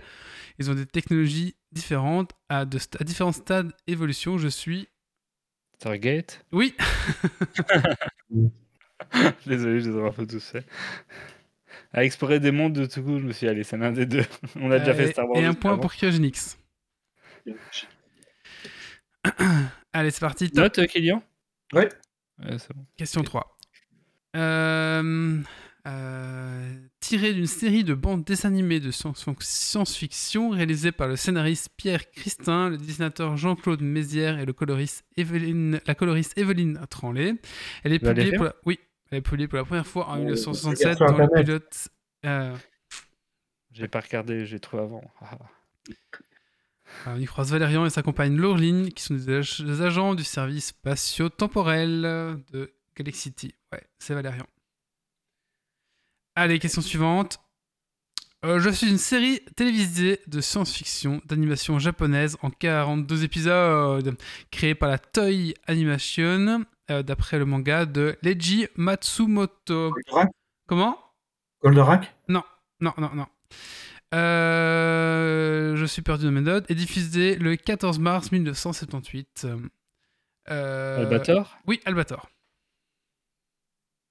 Albator. Et un point pour Ofti, qui dit Valérian. Je suppose que c'est pour la version d'avant. Et là, c'est Albator, du coup. Ouais. Et il faut savoir que Albator, en France, c'était, a été diffusé sous le nom de Guy. euh, non, je vous dirai après. Euh, Ah merde, c'était une question. Attendez, je vous le dis pas. Ouais, ouais, non, je dis pas dire tout de suite. là. Euh, enfin voilà, ça. Allez, question suivante. Aidés du professeur Hans Zarkov et de Dal Arden, ils doivent sauver la Terre de l'invasion de troupes de l'empereur Ming en provenance de la planète Mongo. Celui-ci, tyran cruel et sanguinaire, peut-être peut être ent- entendu compter sur ses alliés au sein de son empire. Mais il y compte aussi des ennemis. Alors en France, cette série a été connue sous le nom de Guy l'éclair, un comic strip américain de la science-fiction créé le 8 janvier 1934 par Alex Raymond pour King Features Syndicate. C'est Flash Oui. Gordon. oui, oui, oui, c'est ça. Flash Gordon, un point pour Gail Bush, ouais. Guy l'éclair, fait rire ça. Jamais lu ça. Non, non plus, non plus, je, je connais pas. Trop vieux. Un point pour Guybrush et un point, euh, bah, deux points pour Guybrush, hein, parce qu'il m'a mis Galbator et Flash. hein. Oui, Albator. Ah, j'étais pas né, mais je t'avoue qu'en 1934, j'étais pas né non plus. hein. Allez, question suivante. Film mêlant space opéra et western, qui est destiné à conclure une série télévisée. Euh, Le vaisseau de classe Firefly, euh, le capitaine et le second sont des vétérans de la guerre d'unification qui ont combattu dans le camp perdant. Leur vie, faite de petits boulots et de contrebande aux marges du système, est perturbée par la présence à bord d'une passagère télépathe qui connaît un secret dangereux. Je suis, je suis... Allez, je l'ai sur le bout de la Serenity. Oui, sérénité. Putain, je dès le début, avec, euh, avec le gars qui joue dans Castle, euh, Nathan Fillon, qui est trop bien. J'ai une photo avec lui que j'ai été chercher en convention. Ah, c'est vrai? C'est avec Ouais, lui? Ouais. Ah, je sais, ok. C'est avec lui que j'avais avec euh, le quarantenaire et son frère. euh. Un point pour Guybrush. Allez, série de 73 épisodes. Nous suivons un groupe hétéroclite de vaisseaux fouillant et essayant de retrouver leur planète d'origine, la Terre. Dans les films, les méchants sont appelés des grippins. Leur véritable intrigue, le space la vé- véritable intrigue, le space opéra politique, action est récompensée de nombreuses fois. Je suis, je suis. Dependence Day. Non. Non, non, non. En suivant une série de 73 épisodes, nous suivons un groupe hétéroclite de vaisseaux fouillant et Battlestar Galactica Oui, bien sûr, ouais. J'ai jamais regardé. faudrait que Ah, je c'est incroyable, enfin, moi, j'adore. ça. Ça, ça, a un peu vieilli. J'avais Euh. essayé une fois et le début est dur à accrocher. euh, Oui, c'est vrai, peut-être. ouais. Et donc, euh, j'ai pas su accrocher. Allez, il en reste deux. Oui, deux. Euh, oui, c'est ça. Euh, un jeu vidéo de combat spatial développé et édité par Origin Systems Star sur Citizen DOS. Non. Euh, le jeu était porté sur Amiga, Amiga CD32, euh, Mega CD, Super Nintendo, 3DO, FM Tones. Le joueur incarne un pilote de chasse dans un univers futuriste dans lequel les humains sont en guerre contre... Starlinks truc Comment comme ça Comment Starlinks Non, Starlinks non, c'est- Starlink c'est pas Mass Effect non plus, non. Euh, comment C'est trop récent ça. sont en guerre contre les Kill, Kill, pardon, excuse-moi, Killrati, réalisé par Chris Roberts. Il mêle séquences de shoot spatial et d'aventure via des déplacements dans un vaisseau mère. Ceci dispose de nombreuses cinématiques filmées qui Wing l'apparentent à un film interactif. Wing Commander, c'est ça. J'étais sûr que ça allait être un de ces trucs qu'il a cité tout à l'heure et que j'ai pas retenu. Wing Commander, c'est vraiment cool. hein. Franchement, euh, moi, Ah, c'est un jouable maintenant aussi. un jeu, c'est ouais, cinématique, ça va. Elles ont pas encore trop bien mal vieilli, mais le jeu est un peu jouable, si quand même. Encore un point pour Guybrush. C'est comme les TIE Fighters euh, qui euh, Star Wars euh, de l'époque qui étaient très très renommés, mais quand tu essaies de lancer ça maintenant, c'est dur. quand même. Ouais, c'est ça. Allez, la dernière. Franchise se déroulant dans un univers de science-fiction et détenue par Electronic Arts. En 2148, l'humanité découvre une technologie d'origine extraterrestre lui permettant de, à partir de la conquête spatiale divisée en deux volets Andromeda et la trilogie Shepard, Mass jeu d'action. Oui, c'est ça. Est-ce que, est que le Mass Effect qui répondait à la question précédente de Guybrush compte Ah. Il a- bah, il l'a remis quand même. Allez, bah, les points, euh, Doc. Euh, C'est Kylian qui a compté. Ouais, c'est 9 points pour Doc, euh, 7 points pour Guy. Guy, euh, Guy Brush. Brush, 22. Guy gagne. Et 3 points pour Euh, Wally, tu peux noter parce qu'il a fait trois le points quart de pour Wally. Et... Ah, tu peux le mettre dans le Discord, s'il te plaît, alors, du coup. Ouais, C'est ouais. bien, c'était rentable, ça va me remonter dans le classement. Ah oui, ouais. Ouais. Euh, Méo va être content d'être venu. Euh, Guy on Brush. choisit ici. Je... Est-ce que, su- est-ce que tu es sur le Discord? Parce que du coup, viens me MP sur le Discord et je vais, t'envoyer- je vais te donner une clé CD pour euh, un, le C'est un bon moyen, ça. Tu veux ton lot gratuit? Viens dans le Discord. non, non, mais ce sera plus simple pour moi de te retrouver. Donc, viens, me- viens MP le compte. Bah, on va donner le lien de Discord si tu veux. Et viens MP euh, le compte Geeks League, et c'est moi. Et je t'enverrai du coup euh, la clé CD que tu as gagnée. Félicitations. Eh ben, écoutez, on va clôturer le podcast ici. Merci bah, à notre invité, malheureusement, qui a dû partir. Donc, merci à Commander Fran. Rendez-vous donc au mois de mai, du coup, pour. euh, bah, nous, on y va en tout cas. Donc, voilà, si vous voulez voir oui, on va y aller le samedi. euh, vous le pouvez samedi, on y va, ouais, on sera là-bas. Donc, si vous En voulez, touriste. Si vous voulez voir, on sera complètement en touriste. Donc, si vous voulez venir nous voir aussi, bah, ça, ça se passera là-bas. On va se boire une petite bière. Voilà. voilà, n'hésitez pas. Euh, voilà, donc rendez-vous dans 15 jours euh, pour le prochain Geeks League. Alors, le prochain Geeks League, on reçoit Nocle. Et Nocle, c'est euh, la personne qui crée le jeu Sotom. Euh, vous savez, le jeu Motus. J'ai jamais joué à Sotom, moi, je dois avouer. Mais je sais que Méo, il Je joue. sais pas ce que c'est. Ah, si, c'est un, genre- c'est c'est un Motus en fait qu'on joue. Alors, Comment Sotom- euh, ce tome, en fait, c'est- Motus à l'envers, en fait. C'est c'est ça qui est rigolo. Et euh, c'est une petite application, en fait. Donc, euh, on reçoit Nocle, qui a créé justement ce jeu, euh, ce tome, mais pas que. Il a créé d'autres jeux, apparemment. Donc, euh, euh, voilà, franchement, n'hésitez pas à, à venir au ça, 15 j'ai vu des streamers jouer à Motus, je comprenais pas. Oui, et on voit des. hum, Parfois sur Twitter aussi, les gens mettent leur, leur boule jaune et rouge. Enfin, moi, j'ai c'est pas trop juste, c'est un. Motus ou il y a une enroule en plus? Je sais pas s'il y a une roule en plus, mais euh, je pense que là-bas, c'est un Motus. Ouais, ouais, c'est ça. Ok. Voilà, c'est ce tome, ouais. Donc euh, on reçoit le créateur, donc ça peut être vraiment. euh, voilà, voilà. venez voir, ça peut être, ça peut Et être chouette. Il a pas fait que ça. hein. Tu, tu, tu donneras une, euh, une augmentation au Wisebot parce que quand t'as dit qu'il fallait venir sur le Discord, il a, il a, il a mis un message avec le lien Ah. du Discord. oui, c'est- génial, Wisebot, c'est ça. Euh, bah écoutez, voilà, donc rendez-vous dans 15 jours donc, comment pour recevoir Nocle et parler de ce tome. Merci aux chroniqueurs, merci aux gens de la chatroom d'être présents ce soir. Euh, bah voilà. Et le prochain, c'est le 1er avril, hein, mine de rien, c'est ça, hein, je crois. hein. Ouais, c'est ça, ouais. Le prochain, c'est le 1er avril. C'est donc pour ça c'est- que tu- Ce c'est- n'est pas une blague, on Il y sera aura peut-être une blague euh, de ça, mais en tout cas, l'invité- sera vraiment le, le Si créateur. on vous dit que Yves finit son triptyque, c'est que c'est une blague. Mais Ouais, exactement, c'est ça. Allez, rendu- euh, bonne soirée à tous, euh, bonne semaine, et surtout, bah, d'ici là, ne lâchez rien. Ciao à tous bonne soirée à tous, bye bye.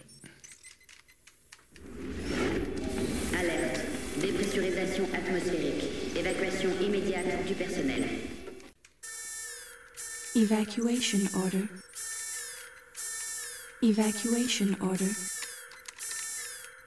Evacuation order. Evacuation order.